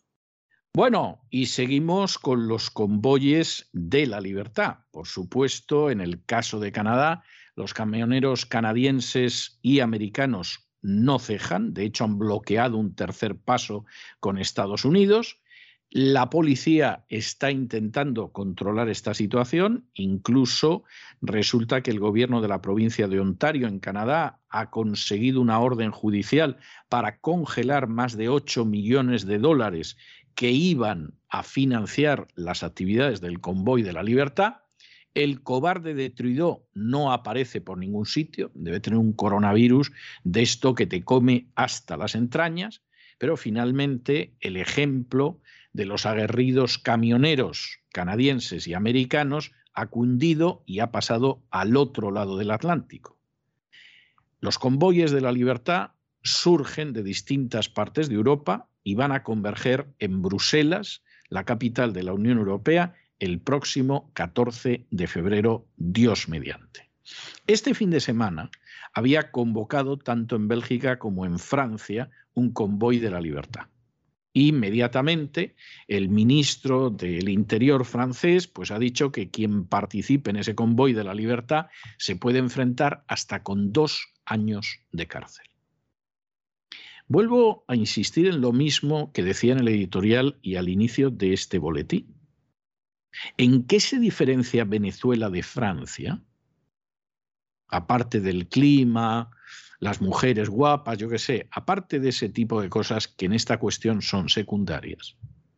Si resulta que de pronto el ministro del Interior en Francia puede amenazar a gente que se manifiesta pacíficamente y cargada de razón con ir a la cárcel hasta dos años. ¿Qué está pasando en las democracias occidentales y ahora podemos entender por qué Francia aparece también como una democracia deficiente, igual que España. O podemos ver claramente qué está pasando cuando en esas democracias se ha instaurado un pasaporte nazi que no sirve para nada, porque ahora sabemos que no sirve para nada, igual que las mascarillas y las distancias de seguridad y tal, cada vez se van acumulando más los estudios que muestran que no sirve para nada. ¿Qué está pasando para que en las democracias en estos momentos se persiga, se infame, se proscriba, se ataque, se quiera silenciar a aquellos que defienden la libertad. Mientras que los déspotas reciben el respaldo de las furcias mediáticas y de otras fuerzas sociales. Es una situación muy grave y desde luego, desde luego es para pensarlo, es para reflexionar y es para darse cuenta de que al final aquí no se trata solo de la vacuna, no se trata solo de las mentiras que han contado los medios, no se trata solo de esas cuestiones, sino que aquí estamos combatiendo, además pacíficamente y de una manera muy digna, en defensa de la libertad y de una libertad que se defiende precisamente porque ya cada vez es más difícil sojuzgar, silenciar, censurar y acabar con la verdad. Siguiendo el ejemplo de los camioneros canadienses y estadounidenses, convoys de la libertad se han organizado en gran número de ciudades europeas. Están ahora mismo en ruta para converger en París y emprender camino hacia Bruselas, donde esperan llegar el próximo lunes 14 de febrero. Pero ya les están poniendo trabas, cortapisas. París y Bruselas han prohibido estas caravanas de camioneros. El gobierno de Francia, donde se ha organizado una importante movilización en todo el país, ya ha anunciado que considera este movimiento como faccioso y que planea una dura represión. El ministro del Interior francés ha lanzado una amenaza. Quien participe en la caravana se enfrenta a dos años de cárcel bajo el movimiento European Freedom Convoy, que pueden seguir también en Telegram, como Euroconvoy, pues aglutina camioneros de toda Europa y también de algún país de América. Los principios que les mueven son los siguientes, les leemos. Esto no es sobre provacunas o antivacunas, es sobre el derecho de las personas a elegir. Esto no va de políticas, esto habla de libertad de la raza humana. Esto es una acción pacífica con la intención de conseguir unos resultados concretos, que son los siguientes. 1. El fin permanente de la ley marcial. Jamás otra vez nada igual. 2. El derecho a viajar libremente sin interferencias. 3. El derecho a elegir sobre la salud personal. 4. El derecho a la libertad de expresión que nunca debe de ser censurado. 5. El derecho a hacer negocios libremente. 6. El derecho a la soberanía individual. 7. El derecho a mantener nuestra dignidad humana, orgullo nacional, creencias espirituales y tradiciones culturales. Y en Canadá, donde se originó todo, los camioneros y otras personas que se han unido a ellos, luchando por las libertades de todos, están siendo fuertemente acosados. En la mañana de ayer jueves, una caravana de manifestantes a bordo de sus vehículos ha marchado haciendo sonar sus bocinas, enarbolando banderas canadienses hacia el cercano aeropuerto internacional, entre gritos de libertad y fake news lo han transmitido en directo por Facebook para una audiencia que ha alcanzado los 11.500 espectadores y después han subido a YouTube los vídeos de la protesta. Hoy cumplen 15 días de resistencia para ser escuchados. Han bloqueado varios pasos con los Estados Unidos y la policía está ejerciendo una fuerte represión por indicación del ayuntamiento y del gobierno, se han producido al menos 23 arrestos y se han iniciado 80 investigaciones criminales durante estos días. Y más acoso a estos camioneros que solo reclaman la libertad, libertad para todos. El fiscal general de Ontario, en Canadá, ha obtenido una orden judicial para congelar más de 8 millones de fondos entregados al convoy de la libertad en la plataforma Give Sense Go. Bueno, y ahora es esta, ahora esta es otra de esas que es maravillosa y seguimos precisamente con la vacuna. Seguramente ustedes no sabrán quién es la doctora Angelique Köche, que es en estos momentos la directora de la Asociación Médica de Sudáfrica. Pero la doctora, que fue uno de los médicos que descubrió la variante Omicron del coronavirus, ya ha dado un paso al frente, se ha negado a callarse, como pasa con la mayoría de los médicos en España o en Hispanoamérica, para decir que varios funcionarios del gobierno la presionaron para que no dijera que la variante Omicron era una cepa más leve, sino que por el contrario dijera que era grave. Es algo verdaderamente fantástico los políticos presionando a los médicos para que mientan. ¿Por qué? Porque hay intereses de la Big Pharma.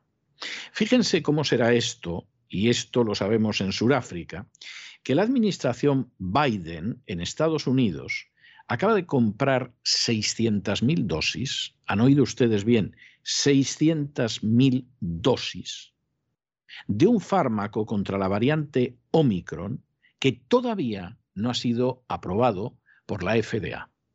La FDA no es que a quien ahora se dirige a ustedes le merezca mucha confianza. La verdad es que le merece muy poca, muy poca. Y después de lo que ha sucedido con las denominadas vacunas contra el coronavirus, le merece menos. Y piensa que en buena medida esa FDA no es nada más que una alfombra para que sobre ella pasen cómodamente los capitostes de la Big Pharma. Pero hombre, por lo menos las formas hay que guardarlas. Aunque Pfizer haya manipulado los resultados para que le aceptaran este tratamiento experimental a escala planetaria, hombre, guardad un poquito las formas, ¿no? Cortaos un poco. No lo hagáis todo a calzón quitado, que se os ven las asquerosas vergüenzas. A ver aquí qué, qué es lo que sucede. Esperaos a que la FDA dé por bueno este fármaco, que seguramente lo va a hacer. O sea, no nos engañemos aquí ninguno, seguramente lo va a hacer. Pues no. No, porque cada vez resulta que está más clara la gran estafa. Y como la gran estafa está cada vez más clara, y antes de que se descubra totalmente la estafa y todo el mundo empiece a decir lo contrario de lo que ha dicho siempre durante estos dos años, pues evidentemente eh, hay que ver lo que pasa porque vamos a dejar de vender en estas condiciones. Bueno, pues hay que vacunar a los niños antes de que la estafa se caiga del todo del pedestal, a todos los niños. Hay que vacunar a otra gente y aprovechando esto de la Omicron, que es una cepa más leve, a pesar de que los políticos insisten a los médicos para que digan que es más grave, pues nada, compramos las dosis que seguro que la FDA o la Agencia Europea del Medicamento lo van a dar por bueno. En el caso de la Agencia Europea del Medicamento, teniendo en cuenta que más del 80% de su financiación viene de la empresa farmacéutica, pues vamos, lo pueden dar ustedes por absolutamente seguro. Esto a los ciudadanos americanos nos va a costar más de 720 millones de dólares, que por supuesto van a ir a las arcas de la Big Pharma. Pero lo grave no es lo que nos vaya a costar a los ciudadanos americanos, que cuando el 53% del presupuesto nacional se gasta en armamento, como ustedes comprenderán, 720 millones de dólares casi es una futesa.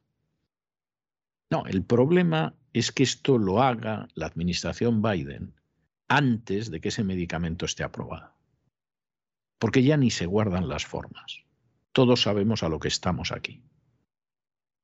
La Big Pharma a ganar dinero pase lo que pase con los enfermos. Y quien les cuente a ustedes que investigan mucho, es mentira. El presupuesto de la Big Pharma para investigación es ridículo, es muy pequeñito. Casi todo es para sacar otras medicinas que son la misma, a la que se le ha cambiado el nombre, pero a la que la patente le va a vencer. Y entonces el perrimplín, cuya patente vence, la Big Pharma lo vuelve a patentar como perrimplón y es lo mismo. Es lo mismo. Bueno, a lo mejor la pastilla antes era de color azul y ahora es de color verde, pero es lo mismo. Y eso lo acepta la FDA y lo acepta la Agencia Europea del Medicamento. Y por supuesto jamás van a investigar por qué hay enfermedades y dolencias que la Big Pharma no gasta un céntimo en enfrentarse con ellas, aunque afectan a millones de personas. Y no van a investigar nunca lo que son los conflictos de intereses entre la clase sanitaria y la Big Pharma. Y no van a investigar nunca por qué, por ejemplo, en Estados Unidos, la tercera, cuarta razón de muerte de la gente es el consumo de medicamentos. No el no poder consumir medicamentos, sino el consumo de medicamentos. No creo además en la Unión Europea que haya mucha diferencia. Esto jamás, la Big Pharma es increíblemente poderosa y ya no se disfraza. 720 millones de dólares por 600.000 dosis de un fármaco contra la Omicron antes de que la FDA lo autorice. Y el que no lo quiera ver, allá él. Por cierto, en España, ya lo saben ustedes, lo ha dicho el doctor Laporte Roselló hace apenas unos días y lo están crucificando en los medios españoles, como no podía ser menos. En España el sistema sanitario, que es un asco y una vergüenza y es tercermundista, compra a precio de oro lo que simplemente es. Yo creo que no se ha dado una mejor definición del sistema sanitario español en muchísimo tiempo. Y eso por el creador de la farmacovigilancia en España, que algo sabrá del tema. ¿eh? Hombre, a lo mejor hay gente que le daba el frío en el cogote en alguna aldea de Teruel y de manera por osmosis del frío, pues sabe más de farmacovigilancia. Cuesta creerlo. Cuesta creerlo. Y les recomendamos que escuchen el editorial que le dedicamos hace muy pocos días a esa comparecencia ante el Congreso con tres diputados delante, tres, de este doctor, y les recomendamos que vean la comparecencia completa en cesarvidal.tv, porque la han borrado de todas partes o la han mutilado para que no se sepa quién es el que habla. ¿eh? No sea que alguien piense que sabe más que cualquiera de los que aparecen en esas tertulias, donde los contertulios saben de todo, cuando en realidad ignoran prácticamente todo, salvo lo que cobran últimamente. Y donde de pronto te dicen que te tienes que vacunar porque si no te mueres, y ese mismo médico te aparece unos meses después para decir que él no vacuna a sus hijos y que las vacunas nunca fueron para salvar vidas, sino para que no te pusieras muy malito. Es verdaderamente tremendo. La doctora Angelique Coetzee, quien actualmente es directora de la Asociación Médica de Sudáfrica, ha revelado que durante las conversaciones que mantuvo con funcionarios de salud europeo, estos le dijeron que no revelara que los pacientes de Omicron presentaban síntomas más leves que las variantes anteriores de COVID-19. Le pidieron que no dijera que era una cepa más leve, sino muy al contrario, le dijeron que se trataba de una cepa grave. Esta doctora, en la entrevista que ha mantenido, no ha dado más detalles sobre qué funcionarios supuestamente le dijeron que se mantuviera callada. Sí dijo que no tuvo ninguna presión por parte de los funcionarios sudafricanos y que fue criticada por las autoridades del Reino Unido y los Países Bajos, pero no entró en más detalles. En las declaraciones a un diario alemán dijo exactamente lo siguiente, les leemos. Me dijeron que no dijera públicamente que era una enfermedad leve. Me han pedido que me abstenga de hacer tales declaraciones y que diga que es una enfermedad grave. Me negué. Soy doctora y según el cuadro clínico no hay indicios de que estemos tratando con una enfermedad muy grave. El curso es en su mayoría leve. No estoy diciendo que no te enfermarás si, eres si es leve. Y añadía, la definición de enfermedad leve de COVID-19 es clara y es una definición que la propia OMS dice, refleja. Los pacientes pueden recibir tratamiento en el hogar y no se requiere oxígeno ni hospitalización. Una enfermedad grave es aquella en que vemos infecciones respiratorias pulmonares agudas, cuando las personas necesitan oxígeno o tal vez incluso respiración artificial. Lo vimos con Delta, pero no con Omicron. Así que le dije a la gente, no puedo decir que es grave porque no es lo que estamos viendo. Dado que Omicron fue nombrada como una variante preocupante por la propia OMS en noviembre del año 2021, varios estudios han sugerido que la variante presenta síntomas más leves que la Delta. Actualmente, según los datos de los Centros para el Control y la Prevención de Enfermedades de los Estados Unidos, Omicron representa la gran mayoría de las infecciones actuales por COVID-19 en todo el país. Un estudio de un grupo de investigadores japoneses y estadounidenses, publicado a fines del mes de diciembre, encontró que Omicron causa efectos menos dañinos en los pulmones, en la garganta y en la nariz. Y miren ustedes qué casualidad. Les contamos aquí en este programa que el presidente estadounidense Joe Biden alertaba, metía miedo a los ciudadanos sobre la variante Omicron, para invitar seguidamente a los norteamericanos a que se vacunaran en masa. ¿Y qué ha hecho ahora el gobierno de Joe Biden? Comprar un medicamento contra la variante Omicron. ¿Quién lo ha producido? La farmacéutica Eli Lilly and Company, una compañía farmacéutica estadounidense con sede en Indianápolis, Indiana. 600.000 unidades ha comprado el gobierno estadounidense de un fármaco llamado Beptelovimab, un anticuerpo monoclonal COVID-19 indicado para usar en el tratamiento de la enfermedad de la variante Omicron de leve a moderada en ciertos pacientes de alto riesgo y dicen que funciona a través de proteínas fabricadas en laboratorio que imitan los anticuerpos naturales que el cuerpo produce para combatir los patógenos dañinos. El gobierno de Estados Unidos, dice la farmacéutica, acordó pagarle al menos 700 millones de dólares, dinero del bolsillo de todos los americanos. Lo curioso es que este medicamento aún no ha recibido la autorización de uso de emergencia por la FDA, pero sí lo hace el Departamento de Salud y Servicios Humanos, ha dicho que pondrá el tratamiento a disposición de los estados de forma gratuita. Además, el contrato del gobierno con la farmacéutica estadounidense también incluye una opción de futuro por 500.000 dosis más. Está claro que Joe Biden ya sabe que la FDA lo va a autorizar. ¿Por qué será? Porque si no, efectivamente no habría comprado estas dosis. Ya ven cómo funciona todo.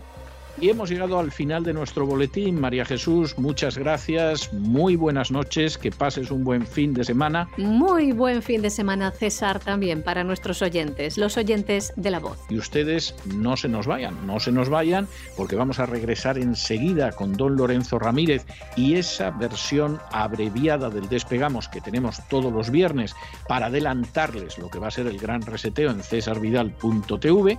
Y después tenemos nuestra entrevista siempre especial de los viernes, que en este caso, aparte de ser muy especial, que lo es, es enormemente práctica en los tiempos en que vivimos. No se vayan, que regresamos enseguida.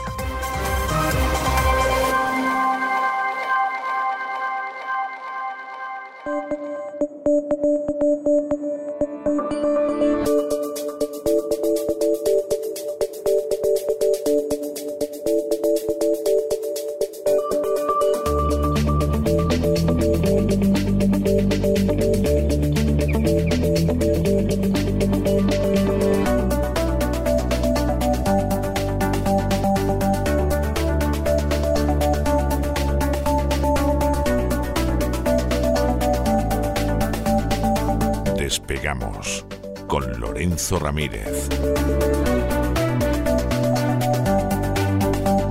Corremos raudos y veloces hacia nuestro avión, atravesamos el umbral, nos tiramos en plancha sobre los asientos, nos abrochamos los cinturones, despegamos y nos vamos elevando por los aires hasta alcanzar nuestra altura y nuestra velocidad de crucero ¿Qué, hace usted con ese transistor en la mano, don Lorenzo? Muy buenas noches. Si, si, nos quieren dar un anuncio aquí, ya nos lo darán y no se va a poner usted a escuchar los 40 principales, si es que existen todavía. ¿A qué viene lo del transistor? Muy buenas noches. Muy buenas qué noches. va a ir el gran reseteo? Muy buenas noches, don César. Aquí estamos para anunciar, como siempre, ese gran seteo de los sábados, sábados, domingos, mm, cuando cada uno lo quiera ver. Nosotros lo publicamos los sábados, pero los suscriptores de salvidal.tv lo pueden ver en cualquier momento. Y los que se hagan eh, nuevos suscriptores pueden ver también los programas antiguos, ¿no? Que eso, pues siempre está muy bien, es evidente, pero hay algunos que todavía no lo sabían. Don César, mañana vamos a poner un pie en el Averno. Un pie Oh. solo. ¿eh? ¿Cuándo salimos? Pues salimos luego en Camino del Sur, salimos del Averno, Es ¿no? cierto, es cierto. Hombre, claro, y acabamos hasta con gospel. Vamos a ver si le convenzo y hacemos un programa de, de, de guitarristas, de chicken picking, que, que me gusta mucho y a lo mejor podemos hacer uno a la vera. Pero el sábado en el gran reseteo vamos a hablar, vamos a hablar de la fusión de datos sanitarios y personales, vamos a hablar de Peter Thiel, ese tipo que se ha hecho famoso, que ha tenido mucho recorrido en el ámbito del Partido Republicano, del Grand Old Party, ¿verdad? Del GOP, como Sí, eh, se le dice. ahí. Great Old Party, sí. Eso es, en, el, en Estados Unidos, eh, aliado de Trump, por lo menos Trump piensa que es aliado suyo y está empezando a sonar muchos después de que esta semana pues haya abandonado el consejo de Facebook, de Meta, que es como se llama ahora Facebook, por aquello del metaverso, y haya decidido pues eh, dedicarse completamente a la política. Este hombre es un hombre de claros y oscuros, de muchos más oscuros que claros. Es un hombre que ha engañado a, mucha gente, eh, sobre todo en el ámbito ideológico. Es un inversor que ha estado prácticamente detrás de todos eh, los grandes avances en los cuales ha estado metido también la CIA y esa agencia eh, especializada, ese cerebro del Pentágono, esa agencia de proyectos avanzados que es el DARPA. Vamos a comentar qué puede implicar todo esto, porque hay un elemento aquí fundamental y es que algunos ya están planteando que puede ser el agente eh, del Partido Republicano para acabar con la hegemonía de George Soros en el Partido Demócrata. Se plantea una batalla como las de las películas, Thiel, Peter Thiel contra George Soros versus George Soros.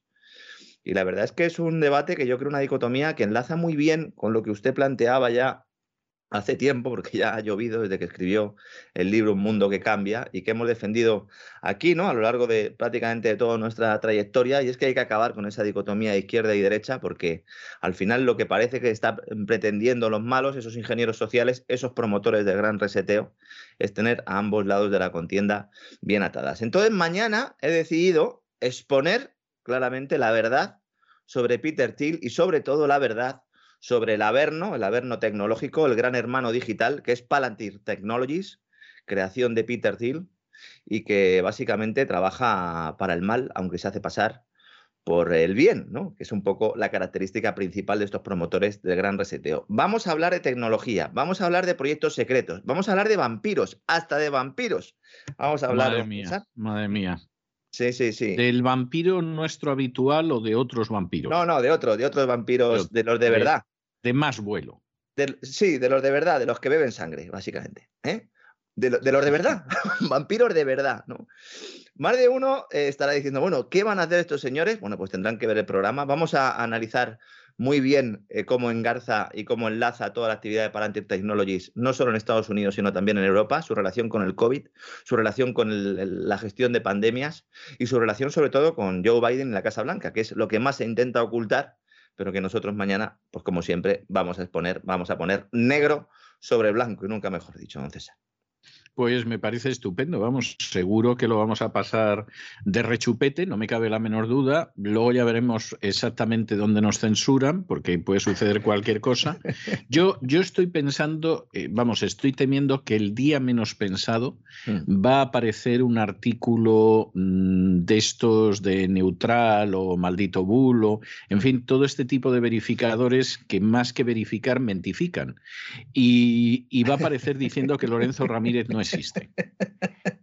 bueno, todos, estos, todos estos organismos, instituciones, agencias de fact-check, de verificación, como se quiera llamar, dependen eh, de, un, instituto que se llama Instituto Pointer, que a su vez está financiado por eh, la Open Society de George Soros. Es decir, en cualquier momento puede salir cualquier cosa nuestra, que evidentemente pues, será falsa, pero nos reiremos mucho, ¿no? Como aquel programa que dedicamos a Bill Gates y que al final pues provocó una de nuestras primeras expulsiones de YouTube porque decían que estábamos acosando al pobre Bill. Yo le perdí perdón públicamente, le envié una carta, le envié también un, un, Mac. A lo mejor eso es lo que le sentó mal, ¿no? Que le hubiera mandado un, ordenador Apple, porque los de los ordenadores Apple, lo, del Windows, lo llevan, llevan bastante mal.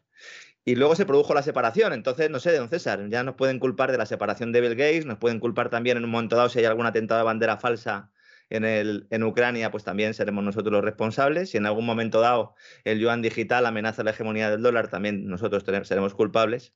Y bueno, pues a lo mejor nos ponen también, eh, pues eh, ponen nuestras caras, ¿no? También en los documentales cuando hagan eh, pues análisis de atentados terroristas o incluso el toro que mató a Manolete. Yo ya, don César, me puedo creer cualquier cosa pero nuestros oyentes, nuestros queridos suscriptores ya saben que no. Que no teman por nosotros, ¿eh? que no teman por nosotros, porque nos protegemos y sobre todo llevamos la verdad por delante.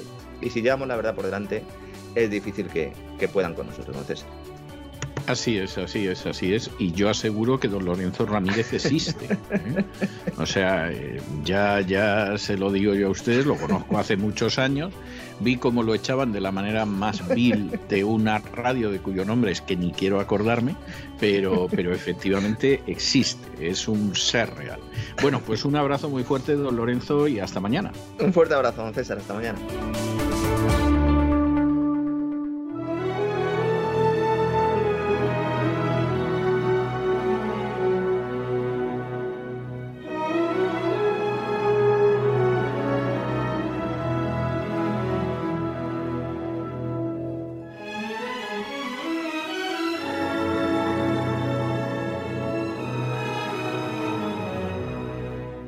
Candilejas, Teatro y Espectáculo con César Vidal.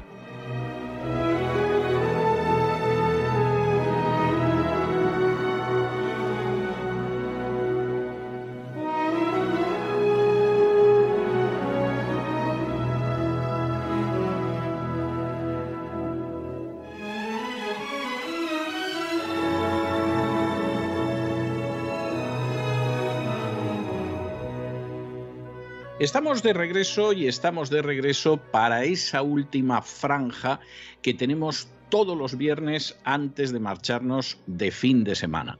Ustedes saben, los que sean oyentes habituales de la voz, que además esta franja es una franja que tiene un lugar muy especial cerca de mi corazón. Siempre insisto en que, por supuesto, el último segmento del programa todos los días. Es un segmento que a mí me resulta extraordinario porque los colaboradores que lo desarrollan lo son, pero los viernes siempre es algo especial.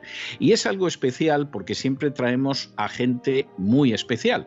A veces es conocidísima a escala mundial, a veces es conocida solo a escala nacional, a veces a escala local y a veces es gente que no tiene ese nivel de conocimiento, pero a la que merece la pena conocer precisamente por la actividad que desarrollan en sociedad, precisamente por los temas a los que se acercan precisamente por la contribución que hacen al bien común sea más o menos conocida. Es el caso de las dos invitadas de esta noche, de Miriam San Juan Méndez y de Eva Rodríguez Valls. Eh, Miriam, Eva, Eva, Miriam, bienvenidas, muy buenas noches. Hola, buenas noches. Bueno, buenas tardes, buenas noches. Buenas tardes, buenas noches. Bueno, yo tengo que decir, para ponerles un poco en situación, que en el caso de Miriam San Juan, tiene un grado de psicología por la Universidad Autónoma de Madrid, tiene un máster en psicología general sanitaria, tiene un máster propio en terapia familiar sistémica por la Universidad Pontificia de Comillas, ha recibido formación en counseling y en duelo y aparte de eso, pues ha sido psicoterapeuta en un colegio, se ha dedicado a la terapia familiar y de pareja, ha estado en un centro de escucha proporcionando acompañamiento de duelo y en un centro de día de la tercera edad, por darles algunas pinceladas de quién es Miria San Juan. En el caso de Eva Rodríguez Valls, estamos hablando de una graduada en psicología con mención en intervención psicológica en salud y Psicología Laboral, que tiene también un máster en Psicología General Sanitaria, una formación en Terapia Familiar Sistémica, un curso de especialista en intervención en trauma con EMDR, otras formaciones y, por supuesto, en cuanto a la formación, a su recorrido profesional, estamos hablando del Centro de Especialidades Pontones de la Fundación Jiménez Díaz, de que participa en una revista digital de psicología también ha pasado por un centro de psicología y adopción, por otro centro de psicología e incluso por el área de salud de la Asamblea Local de Pozuelo. Eh, relacionada con Cruz Roja Española. Estamos haciendo eh, un sobrevuelo rápido para no perdernos en el currículum. Eh, Eva Miriam planteó la primera cuestión.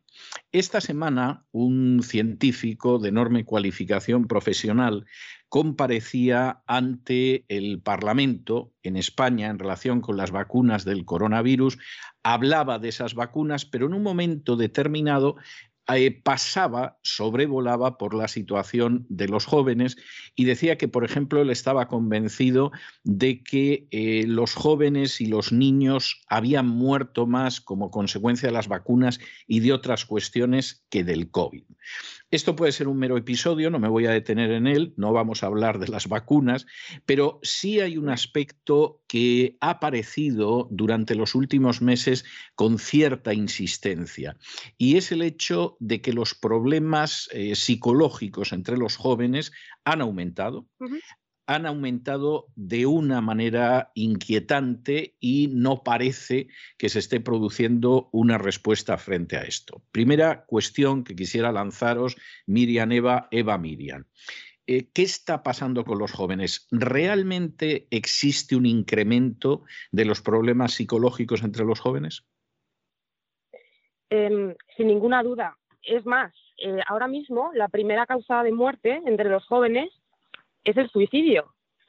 Hoy estábamos en un instituto, Miriam y yo, y lanzábamos la siguiente pregunta, eh, adolescentes de 16 años, em, y bueno, preguntando esto a los adolescentes, eh, pues eran las tres opciones, ¿no? Una sería el COVID, la otra sería accidentes de tráfico y la tercera el suicidio. Y bueno, pues eso, la respuesta es el suicidio. Ahora mismo la primera causa de muerte es el suicidio entre personas de 15 a 29 años. Les preguntábamos también qué opinaban al respecto, ¿no? Porque, bueno, eh, sobre todo la población joven ha estado como muy, muy influenciada por el tema del COVID, eh, se sentían como muy responsables, que les han estigmatizado de alguna manera. Pero, sin embargo, em, el tema del suicidio es algo de lo que, de lo que no se hablaba, ¿no? Y también les preguntábamos en ese sentido si, si pensaban que había que hablar más de esto y nos han respondido que sí, mm. que creen que es necesario hablar de esto. Y sin embargo no se hace, ¿no? Ellos eran, ellos eran, ellos eran conscientes de que efectivamente el suicidio era la primera causa de muerte entre los jóvenes. Sí, cuando, le hemos, sí, cuando les hemos dicho la respuesta, sí, algunos pues decían, yo pienso que la primera causa era accidentes de tráfico, ¿no? Em, y todos, al final, porque se ha generado como un debate, eh, nos decían que, que, esto es algo mm, de lo que hace falta hablar y no se habla. Y es posible que no se hable por muchos motivos, no puede ser el miedo, ¿no? Eh, hay padres que tampoco saben qué hacer, esto es una noticia que es bastante inquietante para todos, pero es una realidad y es una realidad que hay que mirarla un poco a los ojos, ¿no? Eh, ¿por, qué, eh, ¿Por qué no se, está, no se está atendiendo a esa realidad cuando es un indicador, ¿no? ¿Qué estamos haciendo como sociedad para que los jóvenes a lo mejor no quieran vivir y no se pueda hablar de esto? Entonces, bueno, también por otra parte, existe como un miedo a hablarlo, eh, primero, porque a lo mejor los padres no saben tampoco qué es lo que tendrían que hacer, ¿no? Eh, la sociedad también porque diría, bueno, es que hemos estado ante un confinamiento que habría que ver en ese sentido cómo ha afectado a, estos jóvenes. A lo mejor jóvenes que han estado desde los 13 años hasta los 15 recluidos, ¿no? Con todos los problemas que pueda haber en casa. Y, mm, y, por otro lado también porque está un poco el, pensamiento de decir, es que si se habla del suicidio va a haber más suicidios, lo que es una tontería, porque eso es como si decir eh, si, que si hablamos de las drogas, ¿no? Eh, pues la gente se va a drogar más. Los mismos adolescentes han sido los que nos han dicho, porque les hemos dicho, les hemos preguntado, eh, ¿qué es lo que necesitaríais? Y nos han dicho hablar de esto. Aunque sí que me gustaría añadir, ¿no? Y lanzando quizás un, mensaje un poco positivo a, todo esto, que, cada vez hay más titulares ¿no? en, las, en las noticias, en los periódicos, en los que se empieza a dar un poco de visibilidad, ¿no? de la ansiedad rompe la vida de los niños y los jóvenes, se han, se han aumentado em, los problemas de salud mental en los jóvenes tras la pandemia, ¿no? que quizás se está empezando a despertar ahora un problema ¿no? que, ya estaba presente en la sociedad. Eh, ¿Vosotros, eh, vosotras pensáis que realmente el confinamiento, los límites, incluso la propaganda bastante contraria a los jóvenes durante la crisis del coronavirus ha contribuido a incrementar los problemas psicológicos entre los jóvenes, incluido el suicidio? Al final, ¿no? La, época de la pandemia ha sido una situación de un estrés supremo, ¿no? Para, para todos, tanto para niños, jóvenes, adolescentes, adultos, una situación de incertidumbre, ¿no? En el que la sociedad tampoco tenía muy claro lo, lo que estaba ocurriendo o, lo que iba a ocurrir, ¿no? Lo que podía pasar, una situación desconocida. Y al final, quizás los adultos, ¿no? Por, por esa capacidad de, de tener más edad y más herramientas, han podido gestionar esa situación de estrés de alguna manera más adaptativa ¿no? que, los adolescentes que están en, en, una etapa de muchos cambios, de incertidumbre y, y, les ha podido afectar más negativamente todavía que a, que a los adultos. ¿Cuáles son los, ah, Hemos hablado de pasada del suicidio, vamos a volver al suicidio dentro de unos minutos, pero si tuvierais que hacer una enumeración de, esos problemas psicológicos que aquejan a los jóvenes y que han empeorado precisamente durante la crisis del coronavirus, eh, ¿qué problemas más importantes serían los que estamos enfrentando? Vale, pues eh, desde luego eh, hay muchos, ¿no? Eh, los problemas de salud mental son, son muy grandes. Quizás los que más vemos en consulta, tanto Eva como yo, son problemas relacionados con la ansiedad, ¿no? Eh, está aumentando muchísimo. También la, la, depresión, ¿no? Quizás la depresión infantil, el, el estado de ánimo bajito de, de todos los jóvenes. También aunque quizás no se da tanta visibilidad, ¿no? Pero las autolesiones, hay, hay muchísimos adolescentes que, que, tienen muchísimo dolor, ¿no? Y las autolesiones es su vía de, de escape. También problemas con la comida, ¿no? Al final son, son todo, no dejan de ser síntomas, ¿no? De, de, que no está, hay algo que no está bien, ¿no? Que no, no, no están regulados, ¿no? Son, son conductas que, que realizan indicando que, les está pasando algo, están, están pidiendo ayuda al final. Cuando hablas de problemas con la comida, estás hablando de bulimia, de, de negarse a comer. ¿De qué estamos hablando? Mm. Bueno, en realidad sería trastornos de conducta alimentaria, ¿vale? Y aunque se relaciona con, la comida, pueden ser, o sea, no tiene por qué ser con la comida. Ahora mismo los más frecuentes son eh, la anorexia, la bulimia, eso ya lo conocemos, pero también la vigorexia, que es eh, una especie de adicción ¿no? por, hacer, por hacer ejercicio. Que eso no tendría que ver tanto con la comida, pero bueno, todos tienen en común, todas estas conductas em, tienen en común pues a lo mejor una percepción de uno mismo y a lo mejor uno se vuelca en la comida, que es en no comer, ¿vale? Pero otro en hacer ejercicio. ¿Hacer ejercicio está bien? Pues sí, nos están diciendo que está muy bien. El problema está, como todo, eh, en los extremos, ¿no? Cuando alguien, si tiene que hacer 12 horas diarias de ejercicio y un día no lo hace, y se siente fatal, ¿no? Y se siente culpable y, tiene que hacer, pues eso, 12, 13 horas, casi parecido a, como si fuera una adicción. No, no, es, una adicción. Hacer 12 horas de ejercicio tiene que ser una adicción, pero además muy fuerte.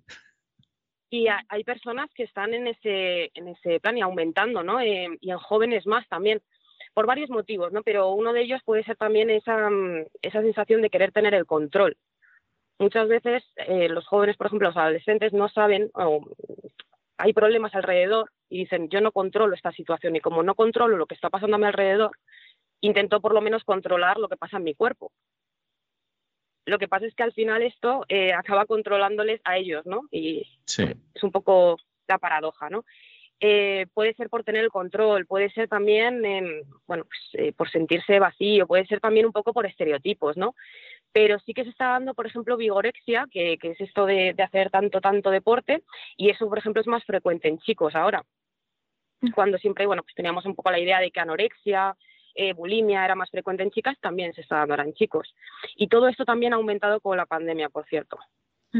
Bien, eh, vamos a ver, hay, algo, hay algunos de, de, estos problemas psicológicos que resultan especialmente llamativos. O sea, yo no digo que la bulimia, la anorexia, la vigorexia no lo sean, lo son y bastante, eh, pero de alguna manera bueno, yo diría que salvo quizá la anorexia, la gente no lo contempla como que sea algo tan grave, pero llama, por ejemplo, muchísimo la atención el tema de las autolesiones.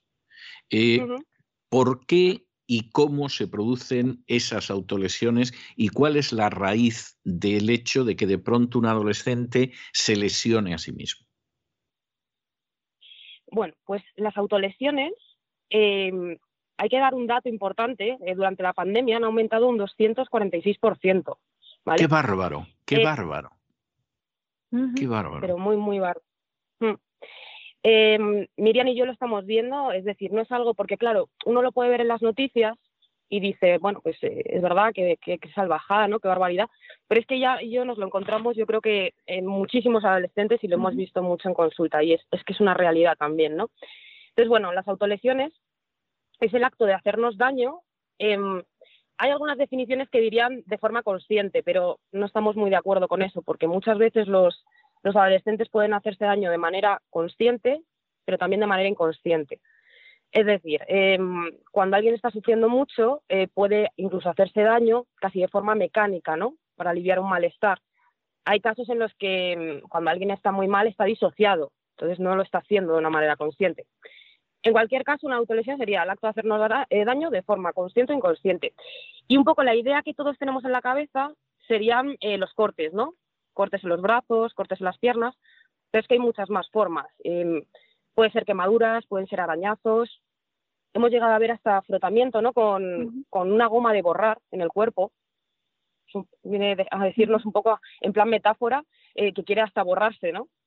Eh, es decir, estaríamos, estaríamos hablando de que en algunas ocasiones esa persona que se autolesiona está lanzando un mensaje simbólico, por ejemplo, eso de me quiero borrar, ¿eh? y en otros casos podría ser que incluso se causa dolor para apagar otro dolor que tiene dentro nos, nos decía hoy una chica, ¿no? Reflexionando acerca de esto, que, que muchas veces, ¿no? Callamos el dolor mental a través del físico, ¿no? Como su manera de gestionar ese sufrimiento mental lo, lo, lo llevan al cuerpo, ¿no? al, como no lo puedo gestionar mentalmente, me corto para que se calle la cabeza, ¿no? O me quemo o me borro, ¿no? Al final, lo que esconden todas estas conductas, todas estas autolesiones son un, dolor muy grande, ¿no? Que no saben gestionar y que nadie les está enseñando a gestionar y que les desborda, ¿no? Que les lleva a hacer estos actos al final. Ahora, mucha gente, sobre todo gente que tenga una cierta edad, gente mayor, que pasó por situaciones traumáticas, estoy pensando la guerra civil, la posguerra, etcétera, etcétera. O sea, situaciones terribles, en las que además no se hacían estudios psicológicos, o sea, que tampoco está tan claro cómo pasaron a través de ellas. ¿no? Eh, generalmente la idea es que pasaron impolutos, esto habría que verlo. Pero, pero el punto al que voy, eh, la pregunta que mucha gente se hace es, ¿Qué es exactamente lo que les falta a estos jóvenes que desde el punto de vista a lo mejor de lo material son una generación privilegiada en relación con otras generaciones más mayores para que en un momento determinado se quieran borrar, se lesionen o se causen un dolor físico que de alguna manera se superponga sobre el tremendo dolor psicológico que experimentan. ¿Qué es, cuáles son las causas que llevan a unos jóvenes a autolesionarse, a causarse dolor, a querer desaparecer eh, cuando teóricamente, pues bueno, disfrutarían de un grado de bienestar material, insisto, muy superior a otras generaciones anteriores. ¿Qué es lo que falla aquí? Puede ser, ¿no? Que quizás que, como, como bien dices, en generaciones anteriores no, no, lo, no lo logren entender, ¿no? O digan, pero si no te falta nada, ¿cómo puedes tener tanto sufrimiento, ¿no? Y quizás es es precisamente eso, ¿no? Que no es una cuestión material, ¿no? De que te falte algo físicamente, sino que, que bueno, que también esto es una cuestión que es muy, muy personal, ¿no? Que a cada es, es compleja de abordar, ¿no? Porque cada uno se autolesiona o sufre por algo diferente, ¿no? Pero, mm, pero ¿para qué lo hacen? ¿Por qué lo hacen, no? Mm, ¿Qué le lleva a un adolescente que aparentemente lo tiene todo a estar insatisfecho, ¿no? Que quizás sería plantearse esa pregunta, ¿no? Que realmente entonces lo tiene todo, ¿no? Lo, materialmente es tenerlo todo, que yo creo que se nos está olvidando un poco como sociedad el, el estar presente, ¿no? El, el, tener una figura a la que acudir, el, el, el, acompañamiento, ¿no? El que, vale, sí, tengo el teléfono de última moda, tengo la tableta, tengo toda la ropa que, que me compran, pero si tengo un problema no, no puedo acudir a alguien porque nadie me va a escuchar, ¿no? Este sentimiento de, de sentirse escuchado, ¿no? De, de, de acompañar, ¿no? ¿no? No solo de tener cosas. O sea, finalmente lo que hay es una carencia psicológica que acaba generando un dolor que, entre otras vías de manifestación, pasa por esas autolesiones. En el caso, en el caso de los suicidios, que tenemos una versión agravada de las autolesiones o existe un mecanismo, existe un proceso, una evolución que es diferente. Mm, en el caso de los suicidios, al final eh, las, las personas ¿no? que recurren al suicidio no lo, no lo, no lo hacen de repente. ¿no? Em, al final, las personas que, que se quieren suicidar lo van, lo van avisando, ¿no? Que quizás también tenemos eh, como sociedad en la cabeza la idea de eh, no, es que estaba bien y de repente se ha suicidado, ¿no? Eh, van mandando señales estas, estas personas. Lo que pasa que igual no las escuchamos, ¿no? Que no, no lo hacen de golpe. O sea que en el caso del suicidio, en muchas ocasiones, el intento de suicidio sería como una especie de clarinazo al entorno a ver si alguien tiende una mano. Em, podría ser también, ¿no? Es como una forma de pedir ayuda, pero ya no solo en el suicidio, en lo que hemos comentado antes de las autolesiones, también es una forma también de pedir ayuda, ¿no? Muchas veces eh, se estigmatiza, de hecho había una noticia de un periódico que decía que, que esto de las autolesiones era una, una moda peligrosa, ¿no? Que había aumentado en un 246%, pero que era una moda, lo ponía entre comillas. Entonces, a mí, particularmente esto como opinión personal, me parece más peligroso eh, ese, ese mensaje desde un medio de comunicación, desde la sociedad, que el hecho en sí de que haya problemas psicológicos, porque si nos ponemos en la cabeza de un joven que está sufriendo, por lo que sea, ¿no? Eh, a lo mejor no tiene apoyo de su familia, como ha comentado Miriam, a lo mejor no tiene nadie a quien acudir y puede tener el, último móvil, em, el, el, último ordenador, pero no, no tiene una figura segura.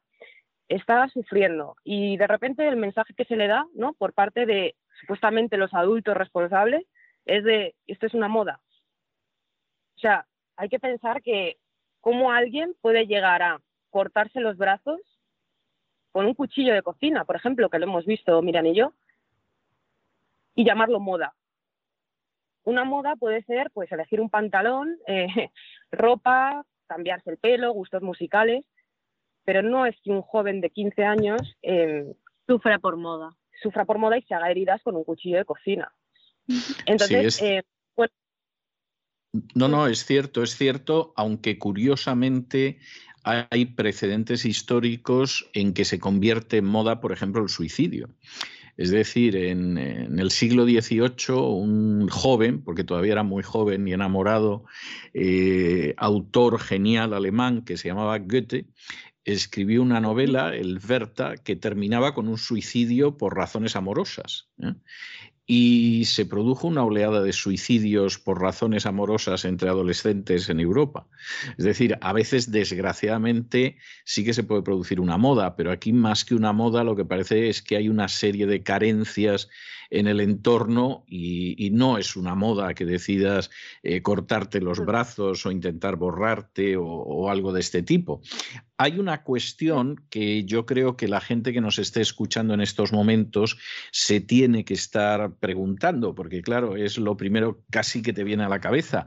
¿Y esto tiene solución? O sea, ¿hay posibilidad de enfrentarse con este problema o lo único que se puede hacer es de alguna manera colocar paños calientes?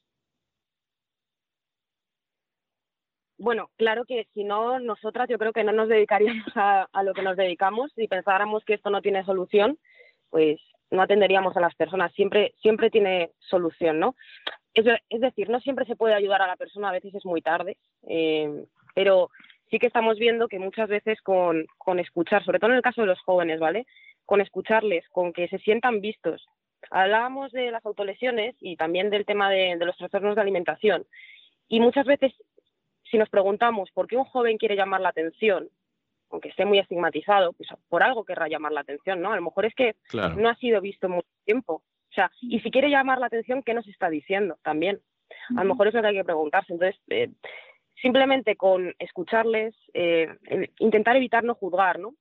No sabemos la historia de cada uno, a veces incluso en los casos más complejos hay, hay historias de, abuso, hay historias de abandonos, eh, hay muchas historias, ¿no? y entonces no han aprendido estrategias para, para regularse ni, ni por ellos mismos ni por un adulto.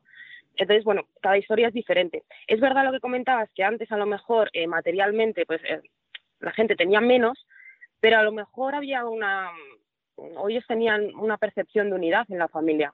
Ahora mismo, pues a lo mejor los padres trabajan, pasan menos tiempo, eh, los jóvenes pasan mucho tiempo también en redes sociales, ¿no? Eh, y todo esto puede llegar a, también a plantearnos que, no sé, a lo mejor se sienten un poco vacíos. Y sobre todo, añadiendo un poco a lo que, a lo que dice Eva, es nos parece súper importante no esto de, de, no relativizar los problemas no que muchas veces se pregunta y dicen nada eso es una tontería no o no te preocupes no o, o, ignorarlos no o, juzgarlos no que es importante que, que, que, puedan encontrar en el otro una manera de, de regularse no no no de desregularse más Vamos a ver, vamos a suponer, vamos a suponer que de pronto una de las personas que nos está escuchando se encuentra con que tiene un hijo, un sobrino, un familiar que efectivamente se enfrenta a una de estas situaciones. Es decir, pues un chico joven o una chica eh, en una situación más o menos normal, pero en la que de pronto esa persona sufre ansiedad, sufre trastornos como los que mencionábamos antes, de anorexia, de bulimia, de vigorexia, eh, ha empezado a, autolesionarse, quizá ha intentado suicidarse. Eh, ¿Cómo se pone en contacto con vosotras para que podáis asesorarles en un caso como ese? Em, vale, bueno, lo importante no es que eh, haya llegado al punto en el que haya podido eh, compartir ¿no? con, con, su familia y que lo haya podido verbalizar y que haya, haya un sostén ¿no? por parte de, de la familia.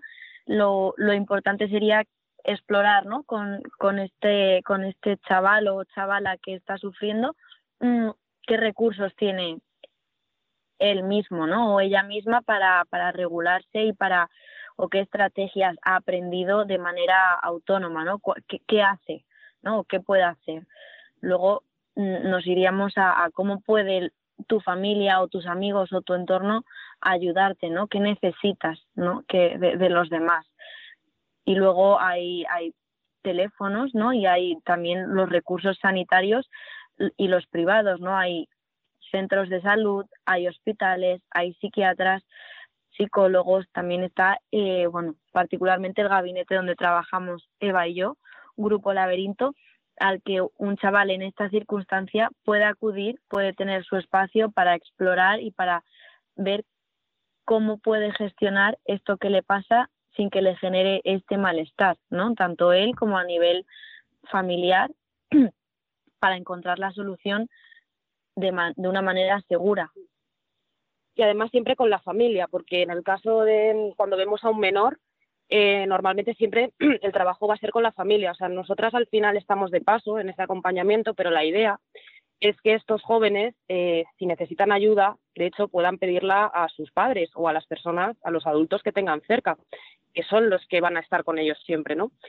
Pero muchas veces no ocurre esto y a lo mejor se encuentran mal y se lo cuentan a un amigo. De entrada, como ha dicho Miriam, que solo, si alguien conoce este un caso así, eh, habría que contárselo a un adulto a un adulto responsable, ¿no? Ese adulto responsable, pues luego ya, eh, si puede ayudar a ese joven, perfecto, pero si no puede gestionarlo ese adulto, lo bueno ya sería eh, llevarlo a un sitio, bueno, pues, en manos de profesionales.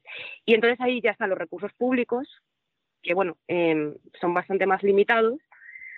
Hay teléfonos también, está, hay teléfonos eh, también un poco de emergencia, ¿no? Que está el teléfono de la esperanza, por ejemplo, se llama así, para casos de suicidio, Está la Fundación ANAR, que es, em, atiende por teléfono, no sé si 24 horas, pero está bien en el caso de, si un joven pues, se quiere hacer daño, un menor. Y luego, como ha dicho Miriam, pues eh, nosotros a nivel privado trabajamos bien, atendemos a menores, atendemos niños, adolescentes, familias, adultos. Y el trabajo con la, con la familia es muy bonito y es lo que realmente al final eh, va a ayudar ¿no? a, estos chicos. Bueno, pues Eva, Miriam, muchas gracias por, estos minutos que nos habéis concedido para poder centrarnos en un problema, o yo diría que quizá en un abanico de problemas que evidentemente son de enorme relevancia. Tengo que deciros que cuando, cuando estas entrevistas tenían lugar en el estudio y cara a cara, yo tenía la costumbre de que aquellas personas que, como vosotras dos, eh, tenían la amabilidad, la gentileza, la paciencia de someterse a la batería de preguntas, pues yo siempre les regalaba uno de mis libros dedicado añadiendo que no estaban obligados a leerlo, es decir, que simplemente era una muestra de cortesía. Pero en el ciberespacio no me resulta en absoluto posible seguir regalando libros y entonces la costumbre que tengo es siempre dejar una canción, una pieza musical para aquellas personas que como vosotras dos pues habéis tenido esa paciencia, esa amabilidad de atendernos aquí en el programa de La Voz. Y en vuestro caso hoy he decidido escoger una pieza, que era una pieza muy optimista en su momento, años 50 también, todo hay que decirlo, que era de Young Ones, es decir, los jóvenes, y que cantaba un cantante inglés, entonces jovencísimo, que se llamaba Cliff Richard. La canción tuvo tuvo sus versiones en España, ¿no? Y se llamaba Los jóvenes y decía que el estribillo aquello de jóvenes éramos tan jóvenes, ¿no? Bueno, pues yo os voy a dejar con esta canción a vosotras dos, que sois escandalosamente jóvenes, y también eh, recordando a todos aquellos jóvenes que pasan por dificultades, pero que no deben de pensar que están en una situación desesperada, que no deben de pensar que es una situación que no tiene remedio y que por el contrario lo que sí tienen que tener en consideración es que se puede salir de esas situaciones dolorosas sin necesidad de autolesionarse, de borrarse o incluso de quitarse la vida. Eh, Miriam, Eva, Eva, Miriam, muchísimas gracias por todo. Muy buenas noches y hasta la próxima. Gracias. Muchas gracias, César.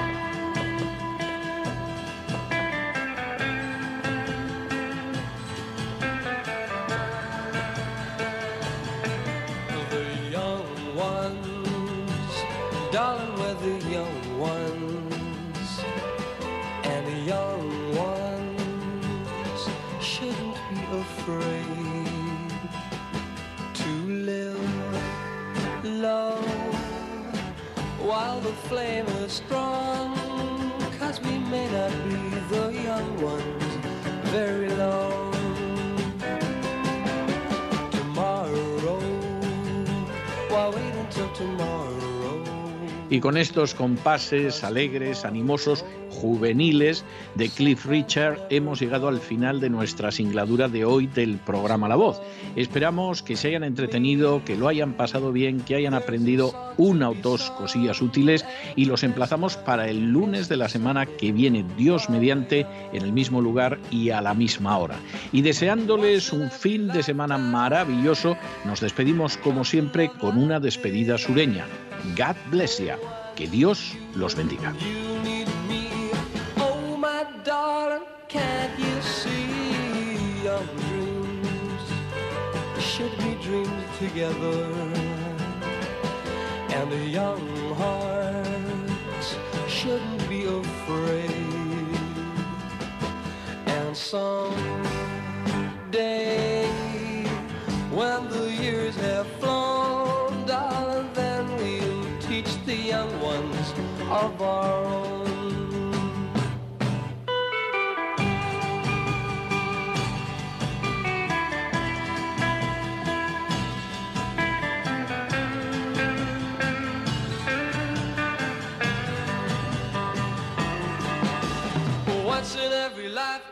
El programa La Voz es una producción de Artorias Incorporated y al amparo del derecho a la libertad de expresión no se hace responsable de las opiniones vertidas en el curso del mismo.